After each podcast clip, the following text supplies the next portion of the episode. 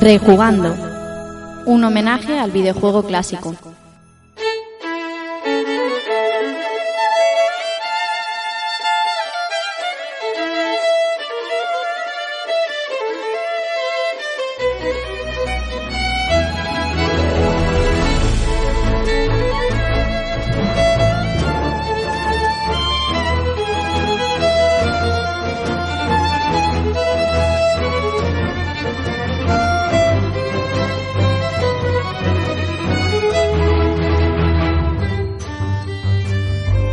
Todos, amigas y amigos de Rejugando.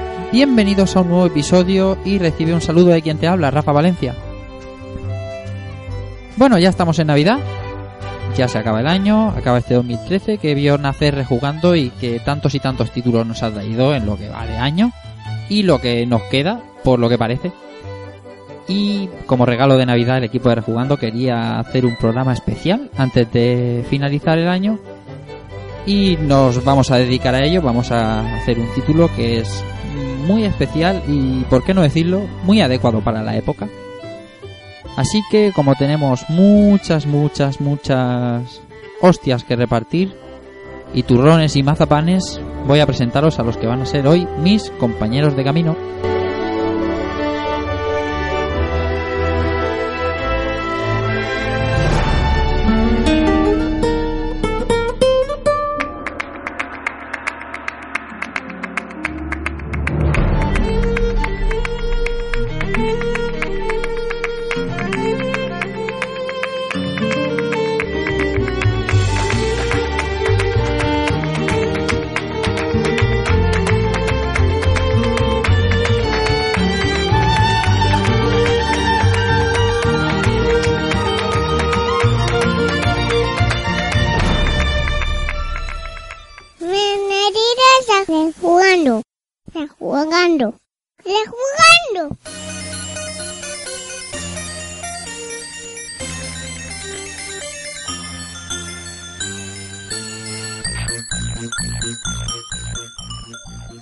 Como todos los episodios, aunque este sea algo más especial, eh, por esto de la Navidad, eh, el caballero que nos trae el juego esta noche, señor Antonio Serrano, alias Keko. Keko, buenas noches. Hola Rafa, hola compañeros, hola audiencia. Nada, eh, otro programita más, esta vez muy navideño y un auténtico regalo para, para todos los oyentes, yo creo. Sí, sí, señor. Un, muy navideño sobre todo, y la temática, sí, sí, la verdad es que... eh, claro, el puede dar hostia, puede dar turrón. A- Correcto. A, manos llenas. Sí, señor. Muy bien, vamos a presentar a más gente. Alberto Andreu, Dante77. Buenas noches. ¿Qué tal? Buenas noches a todos. Y nada, yo voy aquí con mi Coca-Colita, me voy a sentar aquí en mi sillita delante, delante del PC a escuchar a estos maestros, porque yo la verdad es que este the Strike le podía dar poco. Bueno, the Strike cualquiera de los tres. Y nada, aquí a, a comer turrones, como dice Keiko, y a, y a disfrutar del programa con vosotros. Muy bien. Eh, señor Israel Salinas, que hacía tiempo que no teníamos por aquí. Ice, buenas noches. Hola, buenas noches compañeros de Rejugando. ¿Qué tal? ¿Cómo vas? ¿Preparado para repartir, repartir estopa de la estepeña? Aquí van a caer hostias como panes. Claro. Más gente, el señor que se suele vestir de ninja en pijama, señor José Villanueva Villa, buenas noches. Hola a todos compañeros de audiencia. Pues bien, hoy parece que al que le han dado turrón soy yo porque vaya una garganta llevo. Espero no molestar mucho con las toses. No, Y nada, aquí preparado para repartir estopa. Muy bien. Nada, eh, del equipo habitual nos falta el señor José Manuel Cristóbal, que esperemos que pueda incorporarse un poquito más tarde. En este horario, hoy hemos cambiado de horario, le comentamos a la audiencia, no es viernes por la noche, es jueves y bueno, eh, esperemos que pueda incorporarse, pero antes de empezar a hablar de, de hostias y de compañías, tenemos invitado, claro que sí, vamos a poner música de invitado.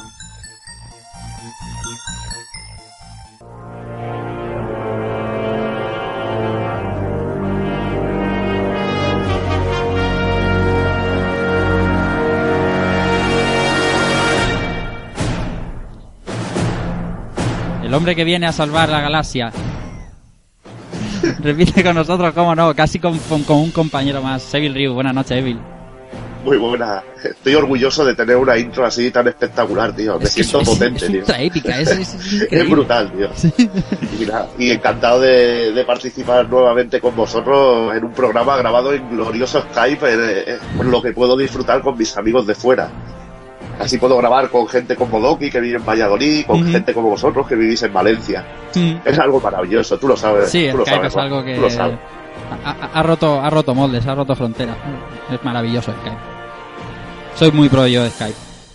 Y nada, Y pues igual, eh, eh, esperando que también lo pases bien como, como sueles hacer cada vez que nos acompañas y que nos aportes esos datos que, que solo gente como tú, auténticas enciclopedias tenéis y nos aclaréis cosillas. Bueno, yo más que nada también disfrutar, porque esto es una trilogía, pero esto es de lo mejor y eh, está incluida dentro de ella para mí el mejor juego de lucha 2D. O sea que un placer hablar. Muy bien, pues nada, eh, vamos a darle paso al compañero Keko. Keko, cuéntanos cosas. Pues nada, yo quiero dar la bienvenida a lo que es la sublimación de la lucha 2D, al combate clásico, a lo que es la, la ópera de Capcom definitiva, en pocas palabras, la, la batalla perfecta. Hoy rejugamos la trilogía Street Fighter 3.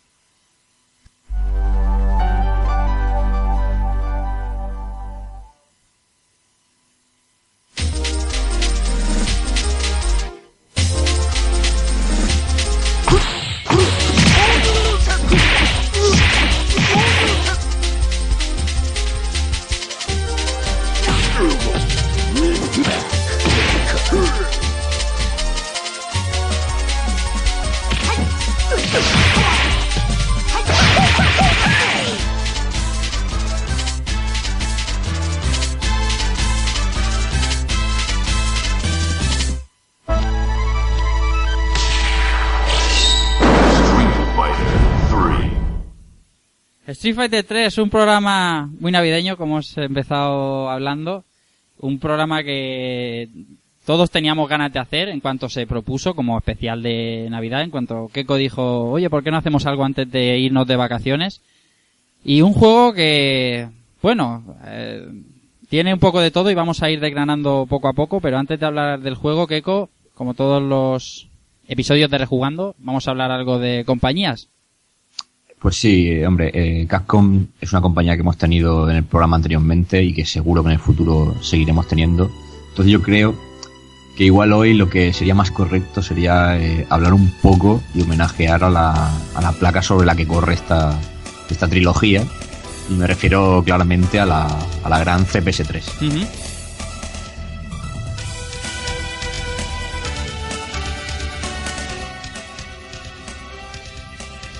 Qué inconfundible sonido Capcom, ¿eh? Cuando suena, madre mía.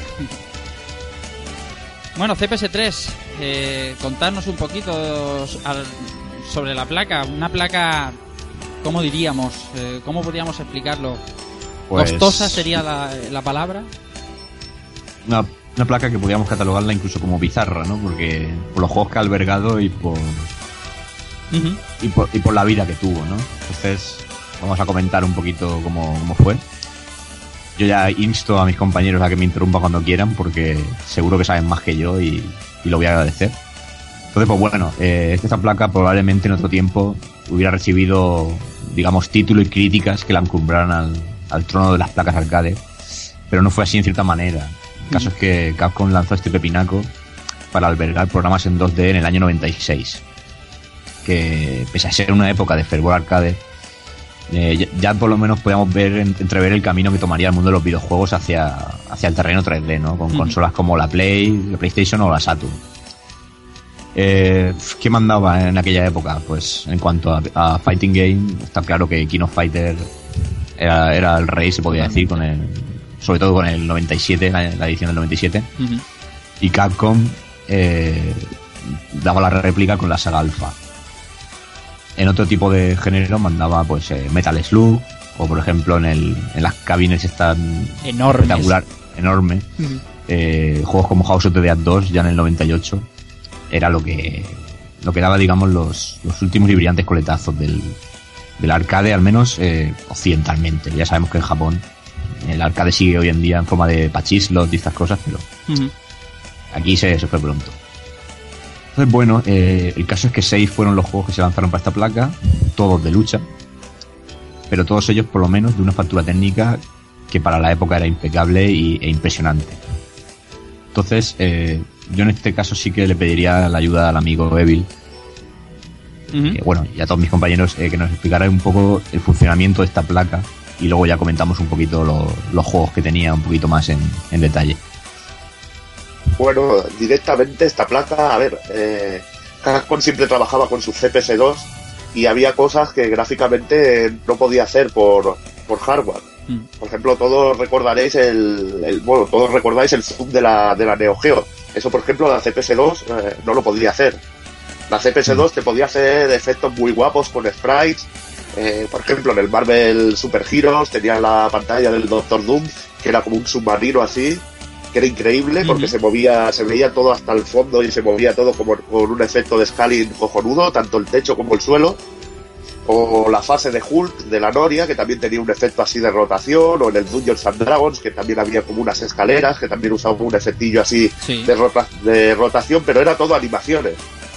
Y, pero bueno, cosas como zooms y otras cosas espectaculares no las podía hacer en CPS2 y la competencia pues podía hacer cosas eh, más innovadoras en ese aspecto. Mm. Y dijeron, vamos a hacer un auténtico pepino donde podamos hacer juegos en 2D que sean pero increíbles. Y bueno, así nació la CPS3 que, que bueno, cuenta además de, de aumentar las, las características técnicas de, de la CPS2, cuenta con efectos como zoom de sprites que son increíbles, que los usa mucho Street Fighter, sobre todo a la hora de los especiales, o como el primer juego que salió, el Rezear Warzar, en 1996, que tiene unos efectos y un tamaño de sprites, un colorido que es espectacular y que yo creo que un Neo Geo, la placa CPS2, sería imposible de eh, imposible de realizar ese juego, la verdad. Eh, decir también que, que la placa funcionaba eh, con un CD también aparte. Era bastante bastante cachondo el, el rollo de la CPS3. Y a nivel Esto es muy técnico creo que un poquito más de resolución y, y cositas así. La verdad que era una auténtica bestia para, para 2D. Ujú. ¿Qué ibas a decirme, Albert? No, que es muy loco. O sea, el tema de, de la placa esta, eh, que tiene un cartucho y tiene un CD, un CD SCSI. Que, que CDs casi en el, eran 90 y- en el 96, ojo, ¿eh? En el 96, ojo, que en esa época íbamos todos con los, con los CDs y de. No sé a qué velocidad llevaría esta, esta unidad, pero. mm, un SCSI era bastante más rápido en la, en la época, ¿no? Y aparte era eso, o sea, el juego iba encriptado en los CDs, el cartucho servía para desencriptar, no sé, había un follón. Tenía, Capcom montó aquí un follón en esta placa bastante importante, ¿eh? Y si buscáis alguna foto por internet, no Sí, deja de ser una placa a base. Dime, dime, Evil. Tú piensas al ver que, que el lector, si fuese casi, necesitaba transferencia de datos muy rápida, porque Sí, un sí. arcade Sí, tú sí. no te puedes esperar a una pantalla de carga. O sea que es normal que tuvieran ese tipo de tecnología. Aparte que la placa era cara de cojones, y es lo que decía que antes, que hablaba de que de que bueno, de que no salían muchos juegos, de que no habían salido muchos juegos, y bueno, era al final de la época arcade, y que empezaban a surgir plataformas, como por ejemplo Dreamcast, que te ofrecía un tipo de placa arcade como la Naomi, que fue yo creo que lo que sustituyó lo que sustituyó en Capcom a lo que sería la CPS3. Sí, sí, que, que era pasta. O sea, esta placa barata no tenía que ser. No, para nada barata. entre, el CD, el CD, el cartucho y además lleva, lleva DIMMs de memoria. O sea, que era una placa base de PC adaptada a, a un arcade. Y lo que dices tú, tenía, eso tenía que arrancar en un Play. Ya lo creo. Lo que sí que había, sí que había oído que, que- o he leído por ahí que, que también daba muchos problemas a los, a los arcades. O sea, era, era muy sensible a los, a los apagones de luz, a, las, a lo que suele pasar, ¿no? Eh, Se te va la luz. Esta placa era muy sensible, entonces la, la, la- la avería corría, por lo que he leído, corría a cargo del, del- del dueño del arcade, o sea, del arcade. ¿vale? Sí. Porque se fastidiaba algo del cartucho, no sé qué historias, y, y tenían que costear ellos los, los, los- los costes. El salón, el supongo que salón por eso tampoco no, no que- triunfó tanto la, la placa. Mm. Vaya, vaya. El caso es que, bueno, algo tú, eh, evidentemente se sustituyó por algo más barato, como bien apuntaban antes, porque es solo seis juegos, solo seis juegos para ese placote. No sé, es algo. Es, es muy chocante, muy chocante lo de CPS3. Yo si queréis ahora os, os leo un poquito las características técnicas de la CPS3 y nos ponemos con un poquito a comentar algunos de los juegos. Mm. Y entonces, pues podemos decir que la CPU principal eh, sería una Hitachi de SH2 a 25 MHz. Mm. Luego el almacenamiento tenía el C- SCSI lector de CD-ROM. Sí, es casi. Luego el, Mm. ese, sí, el, que- el que ha comentado Albert. Mm. Luego en la RAM pues hay cantidad de variables. Mem- Memoria flash 8 x 16 megabytes. eh, colores en pantalla podríamos tener 4096. Mm. Y luego en la resolución de los píxeles 512 x 384. Eh, luego el, el tema de los juegos, ¿no? Lo- Los hemos comentado, el- los hemos nombrado por lo menos, como decía Evil, el Red Dead, que era un, un juego de lucha muy, muy curioso porque era como enfrentarte constantemente a, a jefes finales de, de un beat'em up cualquiera. Ujú. Bueno, ahí- era, era parecido al Monster Bowlers, un poco de Konami, esa máquina antigua que también te enfrentabas a monstruos y cogías a cuatro personajes y era un poco desarrollo RPG, que los ibas subiendo de nivel y tal, pero los personajes principales que pillabas era como un juego de lucha y estaban, la verdad, de, de puta madre. Lo que impresionaba de esta máquina era el zoom y sobre todo el impresionante tamaño de los enemigos, tío, que, que la verdad que te acojonaba. Mm. Y demostraba también que Capcom podía animar hasta una piedra, lo que le daba la gana. Era una demostración de decir, hostia, podemos animar un dinosaurio, un calamar gigante y, y hacerlo ahí jugable. O sea que era la, la puta hostia en ese aspecto. Sí, no, visualmente es una brutalidad este juego. Eh, esto llegaría en el 96, luego en el 97 tendríamos Street Fighter 3 New Generation, que luego lo haremos. eh, el Second Impact llegaría unos meses después, en septiembre, del 97 también. Luego en el año 98 tendríamos el JoJo's Venture, que es el, el juego inspirado en la serie manga de JoJo's Bizarre. Un juego también bastante curiosón de lucha que incluso se intentó llevar, bueno, se llevó de hecho en una versión como modesta, pero se llevó a PlayStation 1. Sí, descafeinada, pero que tenía un modo historia cojonudo, un modo especial. sí. Ujú, De Muy variado. cojonudo, no tenía ninguno. También lo vimos en Drinkas y demás. Sí, el de Dreamcast impecable. Una buena una conversión cojonuda. Y ahora está disponible para descargar en 360 y en, y en Play 3. Ujú. Es una versión nueva. Y bueno, en el 99 llegaría el Seed Strike, Street Fighter Seed Strike, y ya en el 99 también una versión revisada del JoJo's, que sería el JoJo's Bizarre Adventure. Ujú. Como veis, tenemos eh, un juego de lucha raro, dos inspirados en un manga muy raro, y luego tres que son la trilogía que hoy nos ocupa. Pero es sorprendente que, que esta, placa, siendo un, sistema tecnológicamente superior a la, competencia arcade, no tuviera, digamos, la repercusión global, entre comillas, eh, que a lo mejor merecería eh, siendo juegos como, como King of Fighters 97-98 eh, inferiores técnicamente y en cambio estaban en boca de, de todos siendo lo más jugado. Eh, muy estrictamente me centro en, en ese momento, ¿no? En- estamos hablando del 96-97. Eso tiene una sencilla razón. La hemos contado. En una placa Sí. CPS3 no se la puede permitir un bar cualquiera. Claro. Era una Claro. placa muy, muy específica que la podías disfrutar en un salón recreativo grande. En un, en un bar, por ejemplo, podías tener un Kino Fighter tranquilamente. Un Street Fighter 3 no te lo podías costear. Eso es una razón más que aplastante. Eso es algo que, por ejemplo, en Japón no pasaba, que allí sí que podías encontrar el Street Fighter en muchísimos sitios. Claro. Pues sí, eh, queda, queda bastante claro que, que a lo mejor llegó un poco a destiempo esta placa y a lo mejor con un poco más de perfe- perfeccionamiento hubiera sido otra, otra cosa, pero como habéis dicho muy bien, la- yo, yo creo que la Naomi también era un recurso más barato y, y podía mo- mover estas bestialidades de juegos, así que yo creo que podemos pasar ya, digamos, a la, a la harina de hoy, ¿no? Sí, podemos pasar ya a la harina y dejar ya a la Capcom, a Capcom del no- 96-97, dejar la CPS de atrás y vamos a hablar de lo que hemos venido a hablar, de mi libro.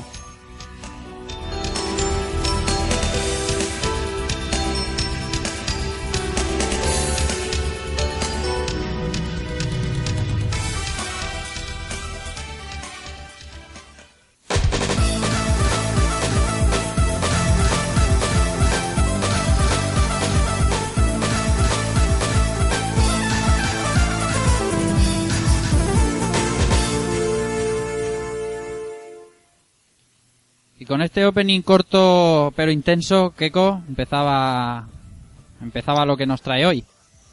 Pues sí, empezaba un juego que, que yo debo confesar que llegó un momento en que pensé que jamás iba a llegar. Mm. que descubrí de una manera muy cutre, que luego ya hablaremos cada uno como, como dio con este juego, pero, pero parecía que después de infinitos refritos de, de Street Fighter 2, eh, nunca llegaría a esa secuela directa, ¿no? En cuanto a numeración lógica. Sí, porque ¿cuántos Pero- años? eh, eh, de- del 92 al 97, eh, Vengar. Bueno, se dice refritos y suena como mal, ¿no? Hay juegos espectaculares en las revisiones de Street Fighter 2, pero. Pero fueron un montón de años de. de Street Fighter Eh, 2. Es que parecía un Assassin's Creed.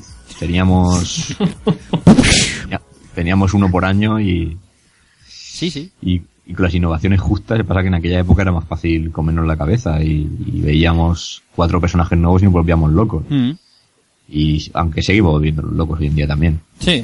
Entonces, bueno, eh, qué decir, o sea, de repente encontrarte este juego, pues era, era una cosa un poco, un poco extraña, ¿no? O sea, decir, por lo menos, porque no, mm, era una época en la que tampoco se le empezaba a hacer ya mucho caso en, en la, en la prensa y todo, no se le hacía mucho caso a los juegos ya en 2D de lucha. Pues claro, por lo menos aquí en España te, te enterabas de manera complicada de- del lanzamiento. Pero bueno, hubo que esperar a, ya te digo, a, febrero del 97 para ver el número 3 de, la saga de lucha que, la lió a principios de los 90 y que sentó las bases del género tal como lo conocemos hoy.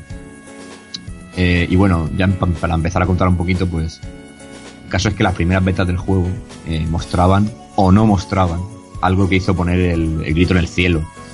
Y es que era que no estaban ni Ryu ni Ken. Entonces, claro, saltaron todas las alarmas, se puso grito en el cielo y no se sabe si esto es porque querían hacerlo así o porque meterían, digamos, a Zip y Zape más tarde. Pero el caso es que tuvieron que, que mostrarlos para, para que la gente se calmara, ¿no? Porque estaba todo el mundo de, de uñas y demás. Entonces, pues bueno, ya lo que sería entrando en el juego, digamos que rompe o cambia muchas de las cosas de la saga para mostrar algo más fresco, innovador y sobre todo técnico, a mi parecer. Eh, este planteamiento es la esencia de la saga. Aquí no vale de nada ser un experto en combos, ya que pese a que se pueden seguir haciendo y son válidos también, digamos que son menos los golpes a dar y no es tan loco como pudiera ser eh, la saga Alpha, por ejemplo, ¿no? Aquí estamos hablando más de, de eso- esos momentos de, de Street Fighter 2 cuando no sabías si acercarte o no al rival, ya te daba miedo por si te medía una patada y te dejaba ya casi seco. Pues aquí iba la tendencia un poquito por, por ahí. Entonces, eh, yo si queréis os voy enumerando un poquito qué, qué aportaba, el, qué eran las principales novedades y vais comentando qué os parece y demás. Bien. Entonces, lo primero resaltar, ves la intro, tal, te quedas loco y dices, nuevo protagonista, Alex, este, este luchador rubio de, de wrestling. Que no se parecía Pero- a nadie, ¿no? No, no, hombre, que va, no se parece al Hogan apenas. Nada. no. No, lo bueno que tiene este personaje es que le dan el, lo, lo ponen como un grappler de estos muy típicos, pero, pero en verdad tiene un estilo muy, o sea, es muy como, como muy, ani- muy anime, por decirlo así. No, no ves la cara típica de, de cómo pudiera ser un Zangief o, o un luchador del, del Slam Master, por ejemplo. O sea, es, es un, es un tío más como, más escual, por decirlo así. Una cosita así. Pero claro, la, una de las principales novedades no era solo Alex, es que el planteamiento de Street Fighter 3 sería el clásico de la saga, o sea, Ryu y Ken contra un nuevo plantel de personajes eh, completa- completamente nuevo. Entonces ahí, ahí tenemos a personajes, voy a enumerarlos, tenemos a, a Oro, a Ibuki, a Dudley, a Necro y a Jun, que si lo, lo elegimos pulsando el botón de patadas, pues nos sale su hermano que es Yang. Un plantel corto. Sí. Pero eh, yo me quería parar en el protagonista porque como vamos a tratar los juegos eh, cronológicamente, me quería parar en Alex y preguntaros eh, ¿por qué no caló Alex? Es decir, es obvio que conforme salían las entregas Alex pasó a un segundo y tercer plano, ¿no? Y, y yo creo, creo personalmente que Capcom quería darle el, el papel principal yo tengo dudas de que tuvieran ahí, que quisieran sacar a Ryu y a Ken en principio, antes de los beta pero bueno. no- siendo así, eh, Alex como protagonista, ¿por qué no caló? Evil. Entonces, bueno, no sé, es que también tenemos mucho mucho en mente a Ryu y Ken, sobre todo Ryu es un icono de- del videojuego, totalmente. Y cambiar eso de golpe es algo difícil. Es como si dices, eh, vas a ganar un Man of the Worlds Sí. y dices, hostia, el nuevo protagonista, Rock Howard. Rock Howard mola, pero verdaderamente el que tiene el punch es Terry Bogard, tío. Eh, eso es así, y como el otro ya tiene un bagaje y le tienes un cariño brutal, si lo haces aparecer en el juego, a- si haces aparecer a Ryu y a Alex, al final le roba todo el protagonismo, el otro personaje. Eso es así de claro. Mm, hombre, eh, también es verdad que yo creo que nos, topamos todos de frente con este personaje sin más. Y por ejemplo, otras compañías como SNK, me acuerdo cuando, estaba en. Pues antes de que saliera King of Fighter 99, se dio mucho bombo a lo de que tendría un nuevo protagonista y demás. Y yo creo que la gente pues ya lo esperaba, ¿no? Y, y parece que ya sabiéndolo, parece que lo, que lo tiene de otra manera, aunque luego llegó K-Dash y Kyo Kusanagi seguía siendo el, el amo, pero amo. con el- pero con, con el paso del tiempo ya se le cogió cariño también al nuevo, al nuevo protagonista. Lo que pasa que el tema de Alex yo creo que puede ser una razón eso, también lo, lo de Ryu es evidente, porque está claro que Ryu es Ryu y Ken. Y luego pues, hombre, también hay que decir que, luego lo vamos a comentar más en profundidad, ¿no? Pero este, este Street Fighter, este primer Street Fighter 3, digamos que para la calidad que tiene, mm, se puede decir que pasó hasta, no inadvertido, pero no tuvo digamos, la, la repercusión que hubiera tenido este juego de haberse lanzado a lo mejor dos años antes, ¿no? Porque es lo que comentábamos. Ya lo- los juegos de lucha entonces empezaban a decaer un poco. O por lo menos el, el, el principio de la caída. Y eso, y, ya la gente también está un poco quemada de un poquito de Capcom de todo lo que venía y, y a lo mejor es eso. Lo, ellos dijeron, uff, mucha cosa nueva y, Poca ganas. y yo, claro, me, me- tiro por Ryu y Ken, pero vamos. A mí Alex tengo que decir que es un personaje que a mí particularmente me encanta. Ujú. Es brutal, tío, es brutal. Sí, Manera, lo que pasa es que te cambia también la manera de, de luchar totalmente. Es un personaje de, de llaves, tío, y tampoco está acostumbrado, el, Claro. sobre todo, a ver un personaje de llaves en casco que sea ágil. No como Funky, normalmente suelen ser bestias que, que no son muy ágiles. Y esta vez tienes un personaje de, de llaves que el tío es bastante ágil. Bueno, ¿qué, Sí, ¿qué que- más? Perdona, digo, que ¿qué más nos, prese- nos presentaba el título, aparte de, de estos nombres que ya iremos desgranando poquito a poco? Sí, luego si queréis hacemos un repaso de las motivaciones de cada personaje y su background, pero bueno. En cuanto ahora pasaría, por ejemplo, al tema de gráficos, pues aquí donde la gente se le cayeron los, los huevos al suelo porque veíamos unos sprites eh, con unas animaciones brutalísimas, Pero O sea, brutal. Pero Brutal. brutales. Simplemente el libro de la Lagout, tú puedes ver la animación de un Hadouken del, del Ryu y Ken, que son 6 frames, más o menos. Y ves un, Sí. un Hadouken en este juego y son el doble o el triple de frames. Sobre todo porque ves que haces el Hadouken y ves que, que la ropa, eh, la onda de, de energía hace que la ropa se vaya hacia atrás. Es una pasada. Sí, sí, sí. Es una auténtica burrada. Esto, esto yo recuerdo a un colega, mi amigo Juanjo, cuando jugábamos desde pequeños a este juego, que le flipaba sobre todo eso. Decía, decía Dios, parece que la, que la ropa fuera de verdad. O sea, y cuando tiraba el Hadouken pasaba eso, veías la onda expansiva por dentro de la ropa de Ryu y, y decía, Dios, esto es prácticamente dibujos animados. O sea, que este juego en animación yo creo que es el mejor que hay, entonces. Está el Aro Sí. Fighting 3, que hicieron captura de movimientos y todo esto, pero para mí no les llega ni a la suela. no, no, ni a claro. la suela.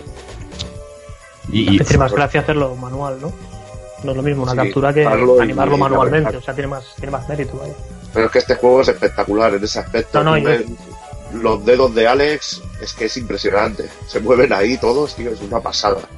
Yo que no lo tenía. No Llega, llega la animación al nivel de locura, tío. Al nivel de locura. Yo que no Y- los tenía muy vistos, la verdad es que lo que, lo que más me ha entrado por la vista es eso, son las animaciones de. Y el- las animaciones y los sprites, ¿no? De, de los personajes, o sea. Ya te entra. Lo ves y te entra, te entra por los ojos ya. Cada golpe, o sea, bueno, hablamos del Hadouken y tal, pero es que en cada puñetazo Sí, se sí, nota sí. y se... La pero y la, y la animación, por ejemplo, de personajes como Elena. Ujú. Eso es espectacular. Espectacular. Y las presas, las presas otras. es que es un mundo aparte. La animación de las llaves, tío, es espectacular. También es increíble. En ese juego ya raya la perfección el juego. Si no, 2D, es-. Yo, yo ah, incluso a día de hoy, hombre, sabemos que salió salieron entregas muy avanzadas de Guilty Gear y, hoy en día tenemos el, pa- el Black Blue, pero yo creo, yo creo que en cuanto a animación, yo creo que Street Fighter 3 todavía le les pasa la mano por encima a estos, a estos juegos, creo yo, por lo menos en, en mi Sí, opinión. porque es otro tipo de animación. Están agachados y se mueven, es que es una pasada. Y luego también los escenarios, el arte de los escenarios es, un- es una auténtica burrada. Y escenarios que en este caso, en esta primera entrega, son espectaculares. Para mí son los mejores de, la- de las tres Ah, de las ahí- tres partes. Bueno, que en la segunda es lo mismo, cambio, con cambio de patrones de color. Es espectacular, que están luchando en una zona, pasas a otra, el puente de Elena que se cae. Es un auténtico espectáculo esta máquina. Ahí le tengo que dar la razón porque los, de, los Cid Strike son muy bonitos, pero están muy estáticos. Y sí, no tiene tanta animación. Y este tiene más, más guiños, tío, porque cuando caes del escenario de Elena, te ves al lado Navajo, tío, que está Sí. practicando con otro Muay Thai, tío, y es, es espectacular. está el Evil ahí spoileándome la sección de curiosidades. ¿no? Da igual, tú luego lo cuentas otra vez, tío, Claro pero eso es sí. espectacular y se te queda en la mente, tío. Sí, eso, eso es muy brutal, desde luego. O el, o el poblado de Iwuki con todos los ninjas y demás. están- Ya ves. Lo de los ninjas es brutal, el equipo aquel, tío, eso es una pasada. Ya te digo, a mí a nivel gráfico, la pantalla también de Ryu y, y Ken así es espectacular. El tren de Necro, espectacular. El juego es una pasada. Súper suave, se mueve todo. Es impecable a nivel técnico, de, a nivel gráfico, de animación. Luego tenía una, una cosa que a mí es el que más me llama la atención, la interfaz del juego recuperaba lo de el, el mapa del mundo nipo- nipocéntrico. Que, que no, nos recordaba Street Fighter 2 y, y- y las ilustraciones de los personajes para la- cuando los elegimos son para mí son brutalísimas. O sea, me, me- ahí me colapsaron en su tiempo y, y la, el dibujo de Ryu para mí es espectacular en ese, en ese juego. Y bueno, eh, eso, una nueva línea artística. Y, y luego ya pues habría que meterse en el tema de jugabilidad, que es donde de verdad el juego ya sí que termina ya por, por ganarnos por completo. Y es que, como digo, es para mí es mucho más estratégico e impactante porque aquí una hostia normal suena a una hostia y porque me, me da la sensación que desde, desde el año 94 en adelante los juegos eran más centrados en los combos y parece que los, los golpes normales fueran casi caricias. Y, y aquí son verdaderos hostias como panes. Y Aquí son galletones, Sí. tío, son Sí. galletones. Y, y- y es lo que tú dices. Yo desde Street Fighter 2, King of Fighter 94, que las hostias sonaban pero contundentes, sí, no, no escuchaba las hostias como se escucha en este juego. Y luego lo que pasarás a hablar de los Super Arts, ahí yo ya me quedé roto, tío. Bueno, es- esto fue un locurón porque, bueno, supongo que os pasaría a todos, ¿no? Eh, de repente te eliges el personaje, tienes que, y te, y te dice el juego, tienes que elegir un, un- un super, solamente uno, pero, pero vaya supers. Aquí Capcom, aquí Capcom se olvidó ya un poco del tema de, de coger un golpe que ya tiene el personaje y añadirle sombras, y aquí ya se curró, eh, en algunos casos, golpes completamente nuevos. Y yo particularmente cuando vi el, el Shin Shoryuken de Ryu, Es que eso, eso es, si has hablado de contundencia, eso es contundencia. Sí, Eso es- eso. eso es la hostia que todos soñamos dar. O sea, Sí, dice, ve a buscarte, ve a buscar la mandíbula porque la acabas de perder, tío, porque sobre todo la animación del golpe, enganchando toda la animación del golpe, es espectacular. Si a eso le añades el efecto del zoom, te haces polvo. La primera vez que lo vimos en la máquina, dijimos, este es el mejor super que he visto en mi puta vida. Así de claro. desde luego. Y, y esa, esa nebulosa que salía de fondo cuando hacías un especial, que era así, se veía ahí. Espectacular. Uf, increíble. Y aparte, aparte que el, el especial te subía al escenario y veías parte del escenario que no podías ver de otra manera. Sí, porque en este juego se, inclu- se incluye un pequeño. Hombre, no es lo mismo, pero se incluye como una especie de, de doble altura. Que, por ejemplo, en los, en los crossovers de Marvel contra Capcom sabíamos que tenemos el super salto. Sí. Aquí no es super salto, pero sí que es un. Sí que hay la opción de hacer un salto. Sí, un salto con. Sí. Sí. Y vemos, vemos una parte, pero es verdad que con los especiales veíamos que los escenarios eran muchísimo más altos y, y no- nos dábamos cuenta de la, la inmensidad que tenía este juego, ¿no? Eh, luego, pues por ejemplo, eh, teníamos detallitos curiosos, ¿no? Por ejemplo, si empatábamos un combate eh, o teníamos doble KO, bueno, más que un doble KO, el, el empate, ¿no? Teníamos un sistema que se llamaba el, el Judge System, en el que aparecían tres, tres chicas y, y da- daban una votación en puntos hacia uno de los dos personajes para ver quién, quién había luchado mejor, Mm. en, vez de, en vez de repetir un round y demás. Luego se, se añadieron cosas como eh, los combos chain, que ve- venían de la saga Darkstalker. Esto, esto quiere decir que es como un, un combo con, con las tres variantes del, gol- del golpe, ¿no? Eh, débil, medio, fuerte. fuerte. Claro. medio fuerte, sí. Pero lo que marcaría sin duda y lo- el- la saga y el recuerdo de la gente es un elemento que es el, el parry, ¿no? O, el, o el blocking, como se le dijo en Japón.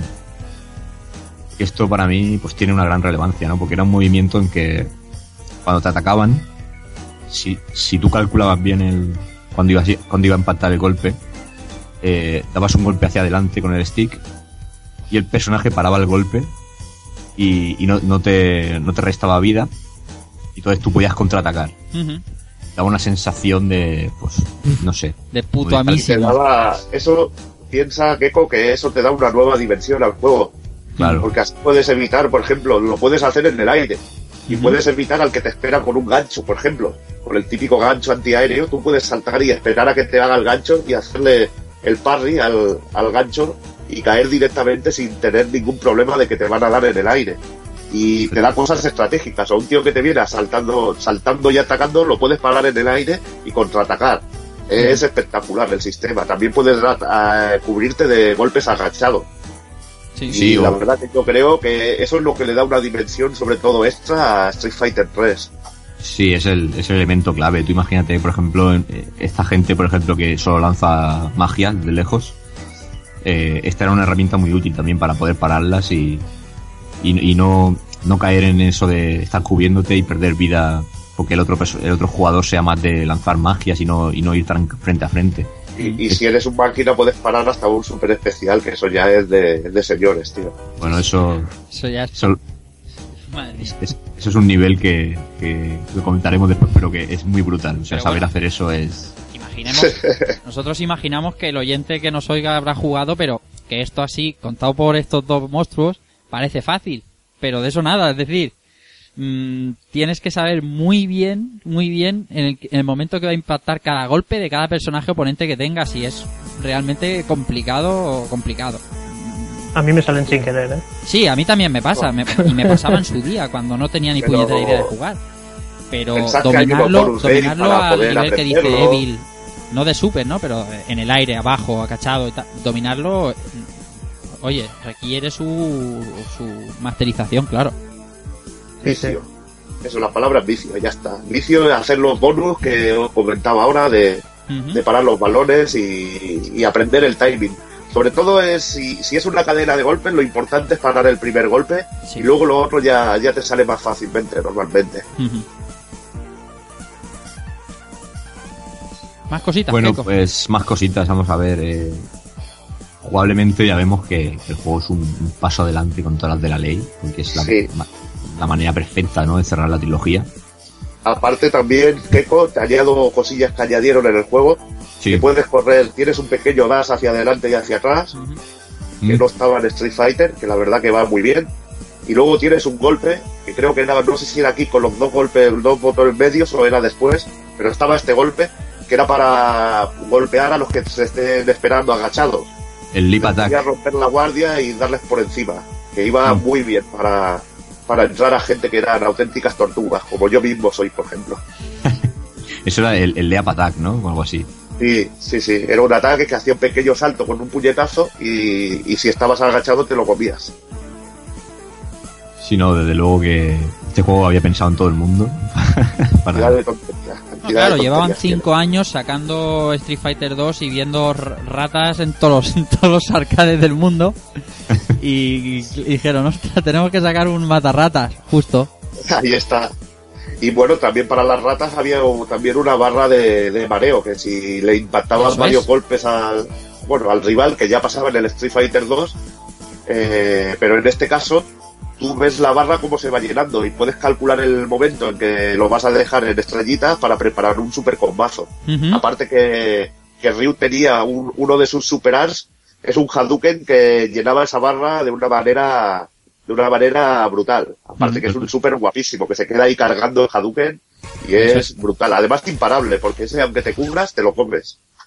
Sí, sí, y es verdad que se nos había pasado a comentar el tema de la stun, de la barra stun, que era la que te, la, la- digamos la barra que te permitía cubrirte hasta cierto punto, depende- dependiendo del personaje. Y como dice bien Evil, eh, te quedabas en, en lo que lo mítico que llamábamos pajaritos. Ujú.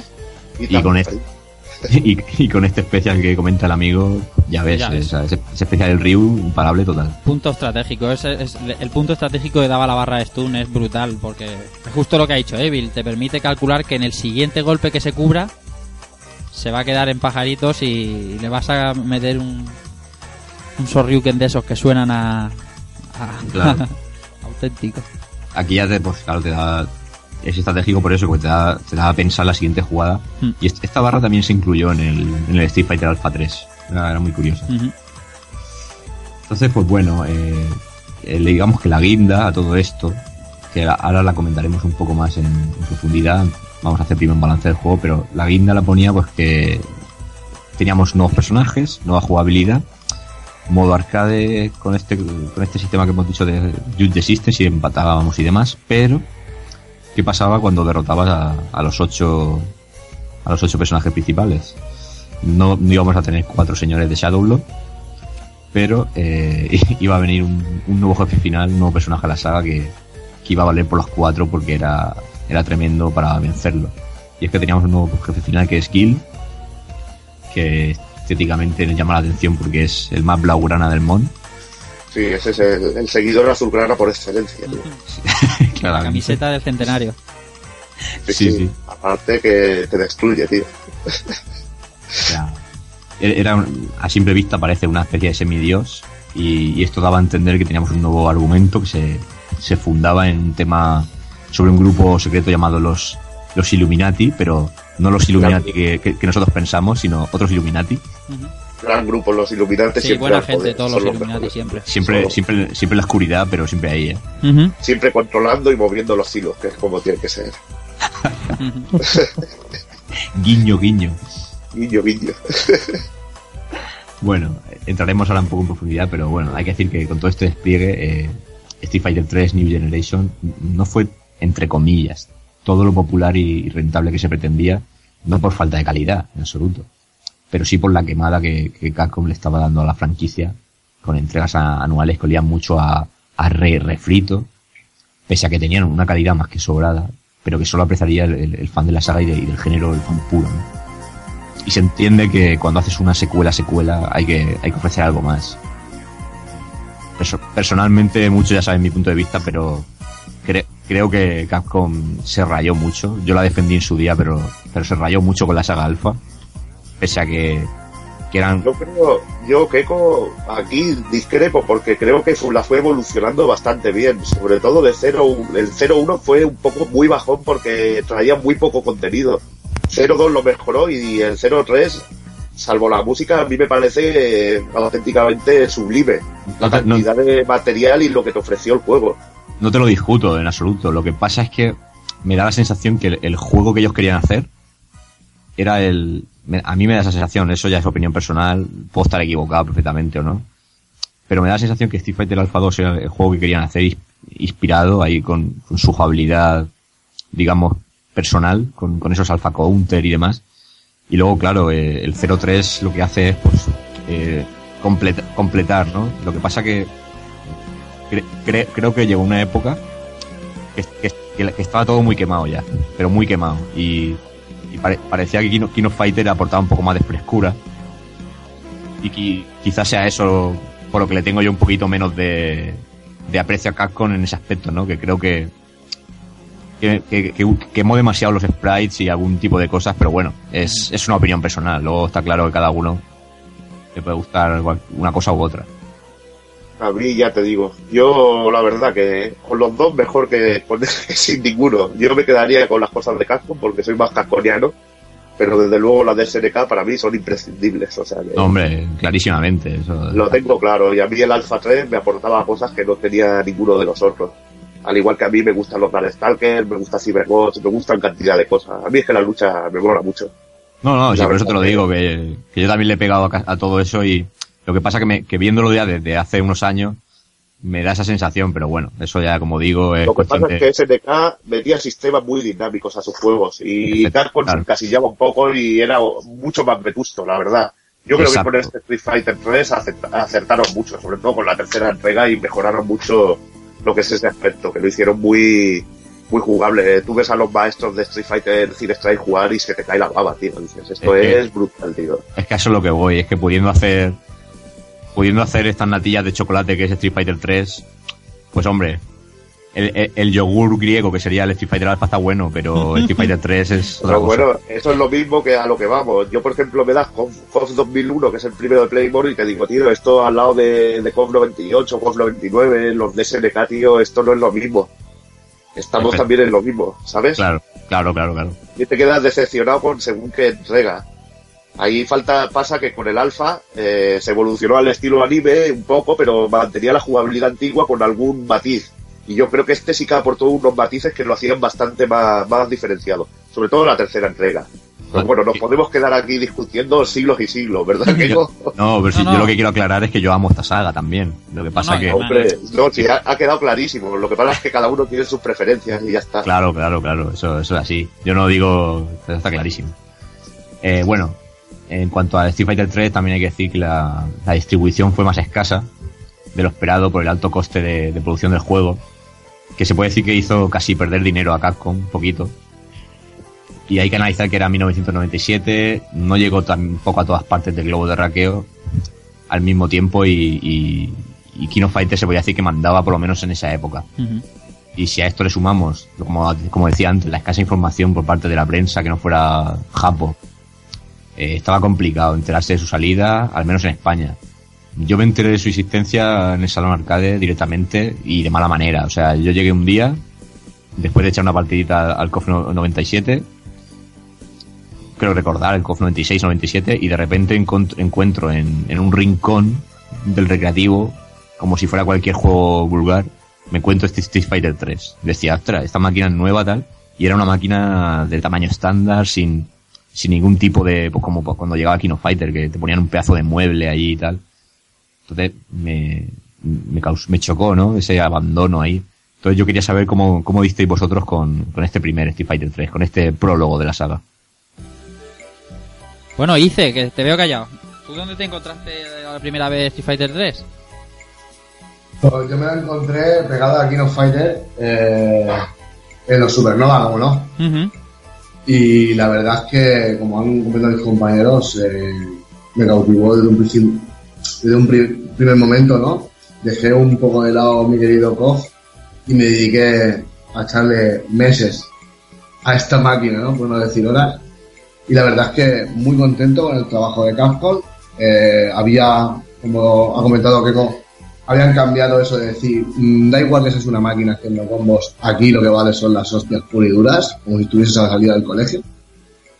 Y la verdad es que yo la acepté muy bien. Lo único que, como comentamos en un principio, el personaje cuando descubrimos ¿no? que el personaje principal era Alex, yo mi, mi más sincera opinión es que Alex para mí no pegó como personaje principal, eh, porque creo que Capcom se equivocó a la hora de elegir su estilo de lucha ese personaje, ¿no? Estábamos acostumbrados a un Ryu, a un Akuma, a un Ken haciendo Ayukens y tal, y meterle personaje principal a un tío que solo hace presas, con el pelo rubio y largo, no era muy, ¿sabes?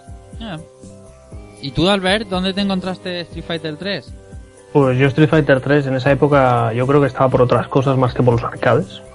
El 97. O sea, yo no lo, yo, yo no lo vi. En los arcades la verdad es que no, no, no vi este Street Fighter 3. Yo la primera vez que lo vi fue en, el famoso vídeo que luego nos hablará Keiko. Y dije, coño, esto, esto, esto es molón. Este Street Fighter ha evolucionado mucho desde que vi yo el, el 2. Y, y nada, pero no, no lo, lo pude probar muy poquito. Y no, en esa época yo no estaba, no estaba por los, por los arcades de, o al menos con los juegos de lucha yo no estaba en esa época. Entonces no, para mí no, no, no, no tengo ni recuerdo de cuando lo vi. Y luego lo que ha dicho, lo que han dicho antes también, lo que ha comentado Evil, eh, eh, es un juego que no se puede permitir tener ningún cualquier bar. Y entonces, Sí, Se supongo que es encontraba- eso también, ¿no? Es decir, yo a lo mejor me movía más en esa época por, por bares y no iba tanto a los recreativos, no, no sé. Pero Claro. la verdad es que yo, yo veía KOF, veía Art of Fighting, veía de todo, pero yo este Street Fighter 3 yo no lo recuerdo verlo en un, en un, en un cabinet. tu Villa, Me lo encontré hace un par de semanas. ¿cómo hace un par de semanas? la librería del mame cuando lo propuso Keiko. Y no, que en serio. No, yo de Street Fighter desde que, que jugué el 2 no, no he vuelto a jugar ningún Street Fighter. Entonces pues de este no, no conocía nada. Y bueno, el juego pues me, ya lo que habéis comentado eh, está muy, muy bien. A mí personalmente este me ha gustado mucho. Claro, luego están los otros dos que no mejoran, pero este está muy muy bien. Al final hablamos de impresiones. Yo encontrármelo me lo encontré, ya te como he dicho antes, Claro. eh, tenía que ser en unos recreativos grandes, con parné, que pudientes, y me los encontré en Elche, el- los, míticos Atomi Unaria, la chimenea, uno de los más grandes de aquí de Elche, pero como un poco como como ha contado Keiko, así como de sorpresa. Tampoco estaba muy yo al cabo de la noticia de la salida de los arcades en aquella época, porque ya me daba bastante igual. Y, y- apareció así como como Here Comes a New Challenger, aquí está un Street Fighter 3, pero joder, macho, eh, lo que os explicaba antes, ver esas hostias contundentes, o sea, esa hostia que dices que es que viene de abajo, de arriba para abajo y me va a dar, es que eso era maravilloso, me encantaba la animación y me, me enamoró, me enamoró. Lo que pasa es que no le di en su día, porque me pasa un poco como Andreu, o como Alberto Andreu, que eh, ya no estaba tanto en los salones y, ya no le invertía tanto tiempo en jugarlo, como, como hice con los KOF y tal. Yo ahí en lo que dice Rafa, yo lo descubrí en ese mismo recreativo. Y me pilló una época que, que, como él dice, ¿no? Ya empiezas a pasar un poco, pero, pero digamos que yo estaba todavía en el fighting, pero me pasé a, a SNK. Mm. Eh, harto un poco de los refritos, como decía antes, ¿no? Entonces, eh, cuando viste Street Fighter, ya te digo, la- yo creo que la sensación más común que tenemos todos es que mm, nos quedamos a cuadros, yo creo, ¿no? Voy a decir que, que es una cosa que no, no te esperabas y, y ahí estaba, o sea, y, y había que echarle valor, porque también era complicadete. Y, pero un tío que estaba al cabo de la noticia como está hoy en día, Evil, ¿tú, cuan- tú sabías que esto venía. Sí, bueno, yo sabía que había salido pues, gracias a las revistas que podías comprar por Barcelona y también a los rollos de conocer a gente como Sergio Herrera, Mr. Karate de, de Loadin, a- bueno, y con, esta, y con Cero y mi colega Roberto, que somos los tres enfermos de aquí del Prat, como nos llamamos, los tres amigos, pues nos recorríamos, íbamos a salones simplemente porque sabíamos que había tal máquina o, estaba tal juego. Y la verdad que supimos que estaba Street Fighter 3 eh, en el Apolo. No recuerdo cómo lo supimos ni cómo lo... La verdad que, que cómo fue, pero que fuimos al Apolo y pantallón de- del 15 porque es un retroproyector que tenían con asientos brutales está jugaba, jugaba sentadito, eso sí, la partida creo que era este tipo de máquinas 20 durazos entonces, que eran de aquellas que picaban, pero bueno, jugabas como un señor, con el sonido a tope y las hostias sonando como panes, ahí, sonaban unos ostiones ahí increíbles, disfrutaban de la música del juego en ese, en ese mueble y la verdad que espectacular. La manera de descubrirlo, para mí, no hay mejor posible que jugarlo en un pantallón con Ya, el sonido a tope y, y esto, la verdad que impresionante. La- también te, la primera vez que lo ves te quedas hecho polvo porque impacta ese juego. Impacta visualmente, impactan los cambios, el cambio de plantel y todo. Y la verdad que te quedas un poco en estado de shock. Y le dimos, le dimos caña allí en el Apolo y nos lo pasamos. Que eso es lo importante y, y Ujú. cómo se disfruta un juego. Eh, no lo has podido explicar mejor el Evil. O sea, esa sensación, o sea, yo me acuerdo que salía un Super Street Fighter 2 y veía la intro, salía otro juego y veía los dibujos y, y luego de repente me da, te- tiene la sensación de decir, Dios, quiero ver eso en mi casa, jugarlo tal. Y, y cuando salió Street Fighter 3, ver esa nueva vuelta de tuerca visualmente, decir, Dios, han dado otro paso, es decir, era, era espectacular. Qué tiempos, ¿eh? Que te hacías polvo con una intro, tío. La del Super Street Fighter a mí me hacía polvo con esa intro. Y lo más- la, la- Hola, la Icho. más, la más simple del mundo, pero. sí, sí, y la del. Y bueno, la del Fatal Fury 3 no te digo nada, tío. Aquello Madre fue pero espectacular, tío. Aquello espectacular. Simplemente con una intro hecha con sprites te hacías polvo, tío. Sí, no, llorar, llorar claramente. Ya no te digo las del Kino Fighter, que algunas 97 y todo eso, es que te, te volvían loco. La verdad que, qué grandes tiempos, tío. Sí, pero desde luego tú has descubierto el juego de una manera mucho más espectacular que nosotros. Eso es Pues así. yo la verdad que ese, ese salón era gloria bendita, porque ahí había cosas, tío, ahí de- eh, tener la máquina del X-Men, cantidad de máquinas, tío, lo traían todo allí, tío. Y era espectacular ese salón. Ese salón lo tenemos en un altar. Lo que me da lástima es, eh, no es como la generación de ahora, que tienen estos móviles que puedes hacer fotos a cualquier sitio, que no quedan fotos de, de sitios así, ¿sabes? Que puedas echar fotos de esos salones, tío. Y eso... Yo siendo, de, yo siendo de barra y me perdí eso, tío. Que no, yo no recuerdo haber ido al, al Apolo este. Ah. Eso depende del círculo que te moviera. Yo me movía Ya, en círculo enfermo y es lo normal, tío.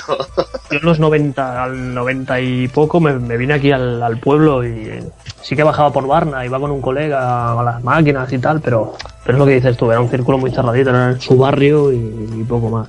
Pues, Claro. Yo me juntaba con gente que le pegaba a los juegos de lucha y todo esto, ibas al mercado a San Antonio, que además el Apolo estaba ahí al lado, echaban las mañanitas ahí y luego te ibas a echar unas partidejas. Y que volaba, tío. Salía el Darkstalker 3, estaba en el Apolo, y tú a fliparlo. Hostia, que está el Darkstalker 3, que está el Darkstalker. Allí vi prácticamente todas las máquinas de Capcom de CPS2, tío, hasta el Ring of Destruction lo, lo trajeron allí. Impresionante ese salón. ¿Y todo eso era con el cambio del pan?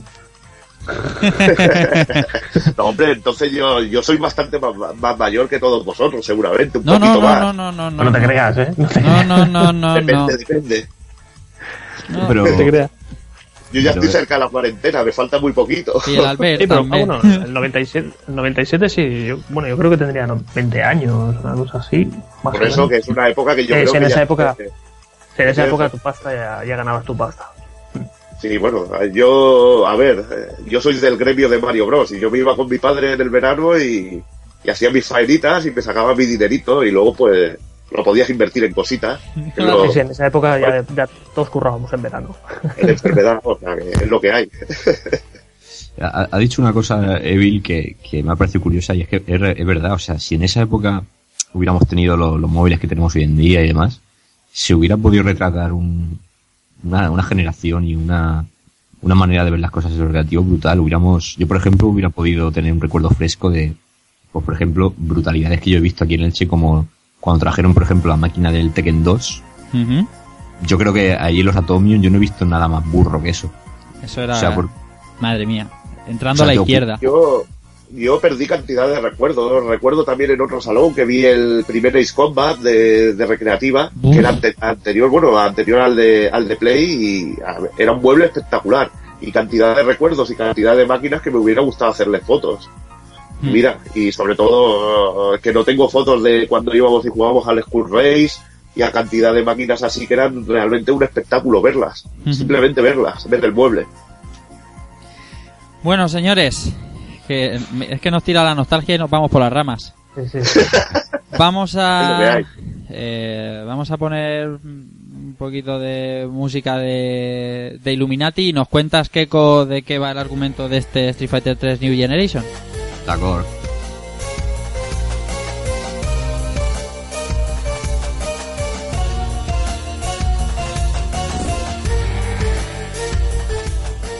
Con música del día del juicio, cuéntanos. Argumento.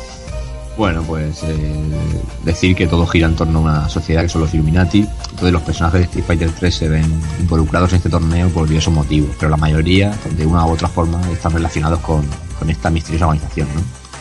Que se supone ha controlado los actos que suceden en el mundo desde tiempos eh, ancestrales. Esta organización está compuesta por, por gente de, de constitución física e intelectual prácticamente perfecta, ¿no? Casi casi casi como los idealizados dioses griegos o, co- o como la anatomía perfecta ¿no? que, que veíamos en, en los libros de historia. Vamos, como los usuarios de Skipper, más o menos, ¿no? Hombre, señores. Eh, estos hombres eh, están entrenados por desde niños para que un día uno de ellos eh, sea el emperador o, o pasen a ocupar otra serie de, de puestos y de cargos dentro de este grupo. Se rigen por el misterioso libro de, de Muraja, libro ficticio, eh, vamos, ¿eh? El cual anuncia una, una profecía en- y en la que Gil parece ser el, el Mesías que salvará a la, a la humanidad. Porque dice algo así que, que un niño que controle los elementos vendrá a salvar este mundo y, y demás. Entonces que con métodos nada pacíficos esta, esta sociedad ha llevado a cabo su tarea, es decir, a base de secuestro, lavado de cerebro, experimentos y, y un largo listado de atrocidades que utilizan como, como medio para llegar al fin máximo. Y como ya he dicho es eh, salvar la humanidad, pero dicen que quieren hacerlo uniendo las dos vertientes, eh, el bien y el mal y la luz y la oscuridad. O sea, una excusa para, para hacer este tipo de fechorías. Entonces, eh, este grupo es entrenado y básicamente también para controlar no- 96 elementos que ellos consideran existentes. Son a- también algo así como técnicas. Eh, Gil controla el fuego, el hielo y la resurrección, mientras que su hermano Urien, que lo veremos en los, los siguientes juegos que comentaremos, eh, controla, digamos, una de las técnicas especiales que es el, el tema del espejo.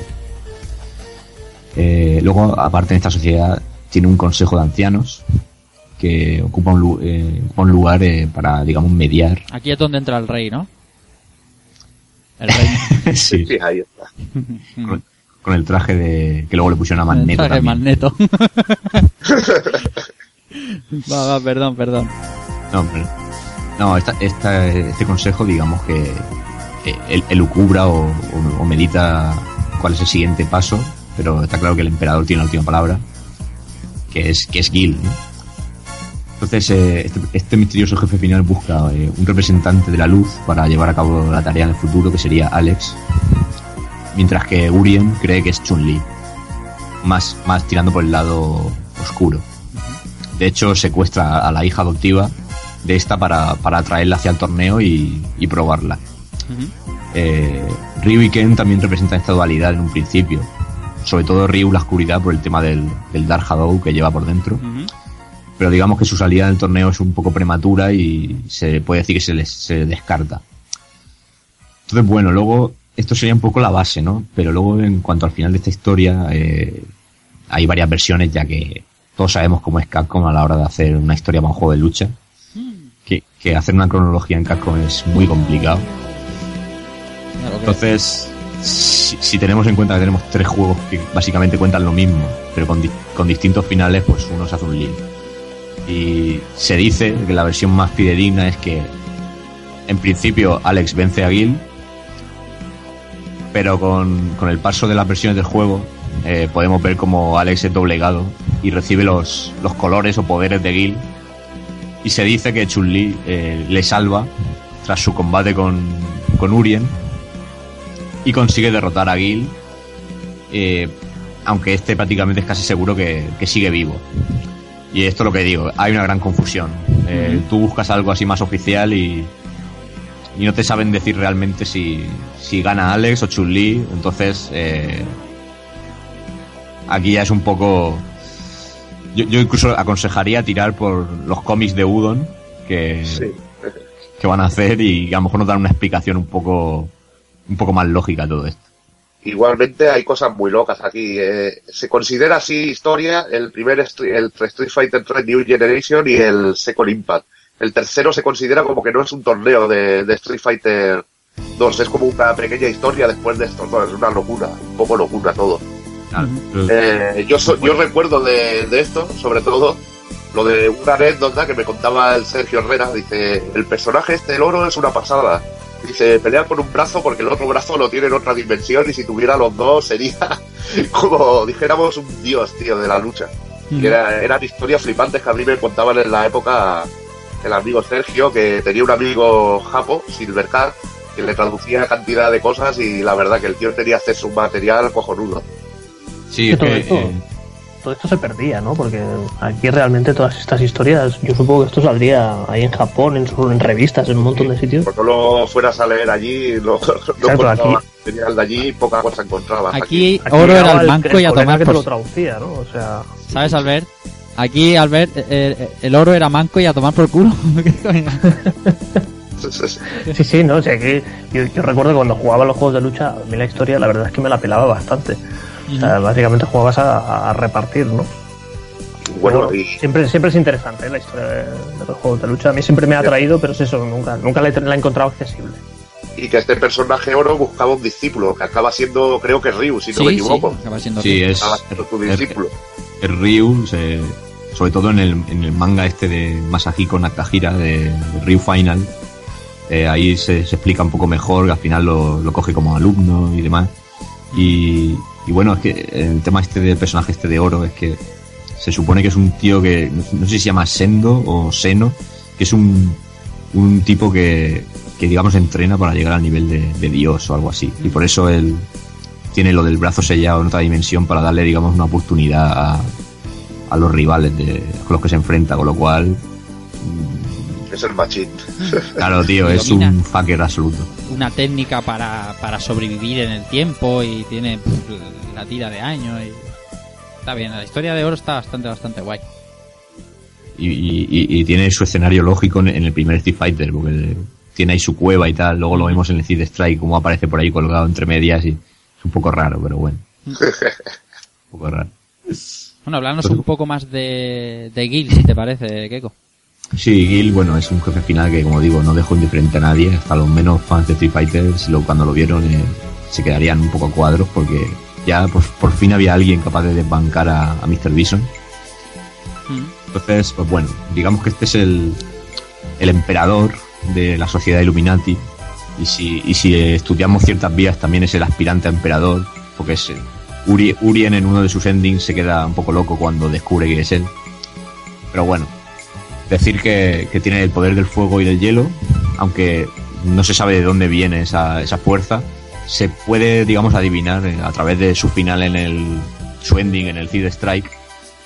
eh, sale un, una especie de isla con, con los dos colores de, que llevan el cuerpo, que también es un final un poco, parece un poco de cachondeo porque en cierto momento abre las aguas como Moisés y bueno, muestra, muestra este lugar y, en fin, si lo queremos tomar por ahí, pues se, se podía tomar.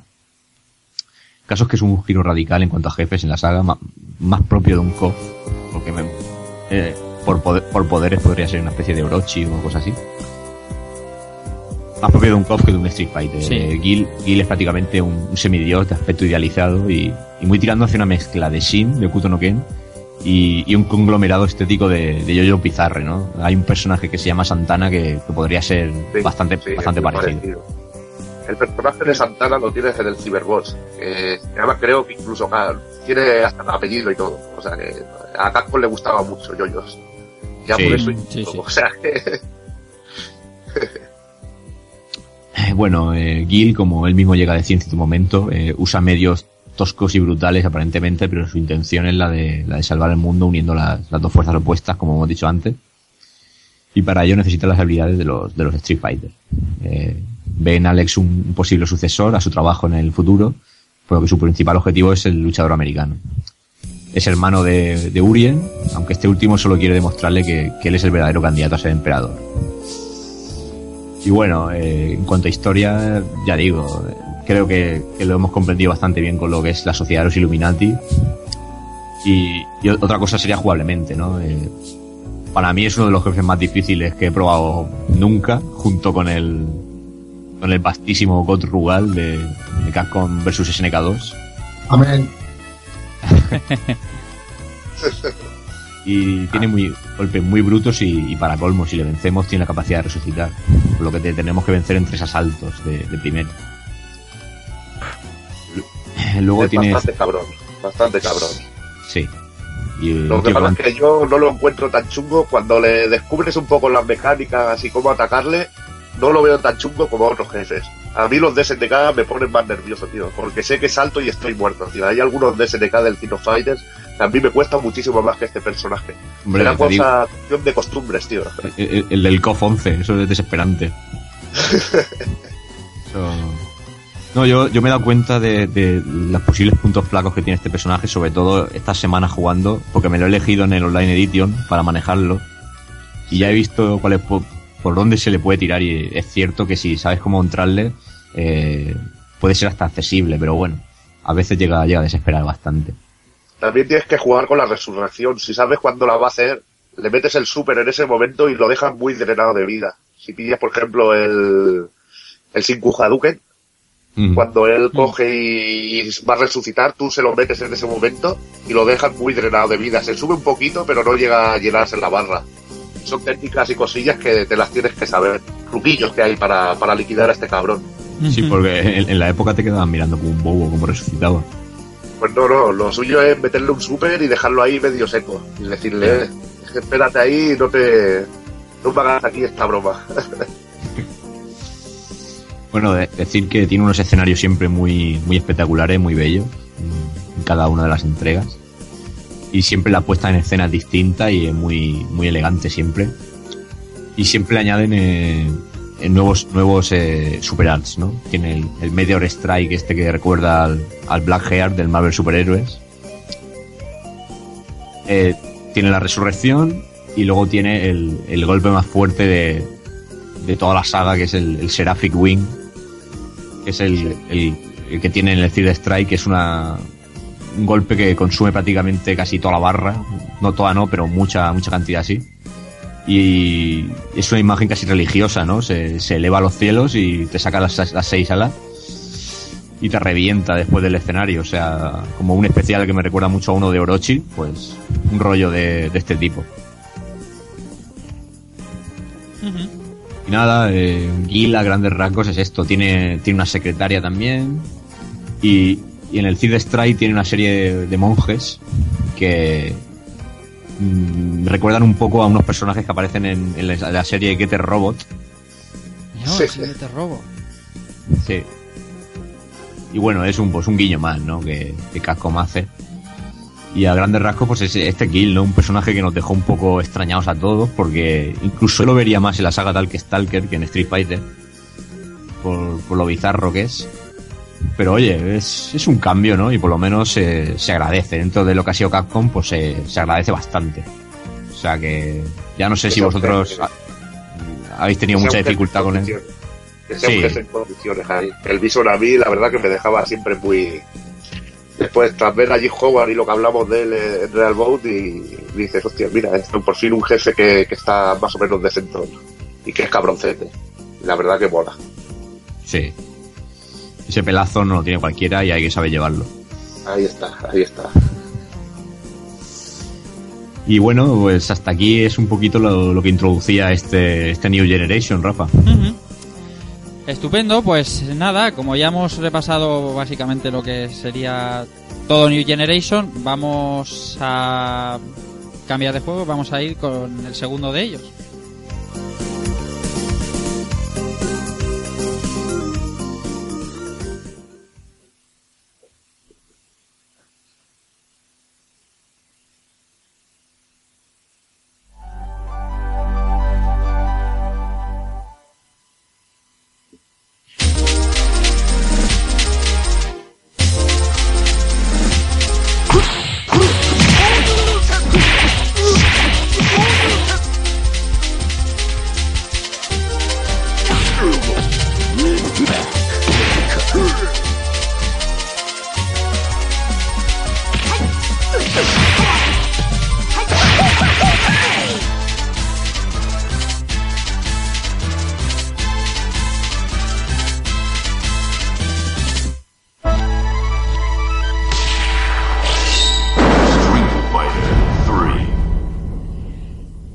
La segunda entrega de Street Fighter 3, Street Fighter 3 Second Impact, Giant Attack.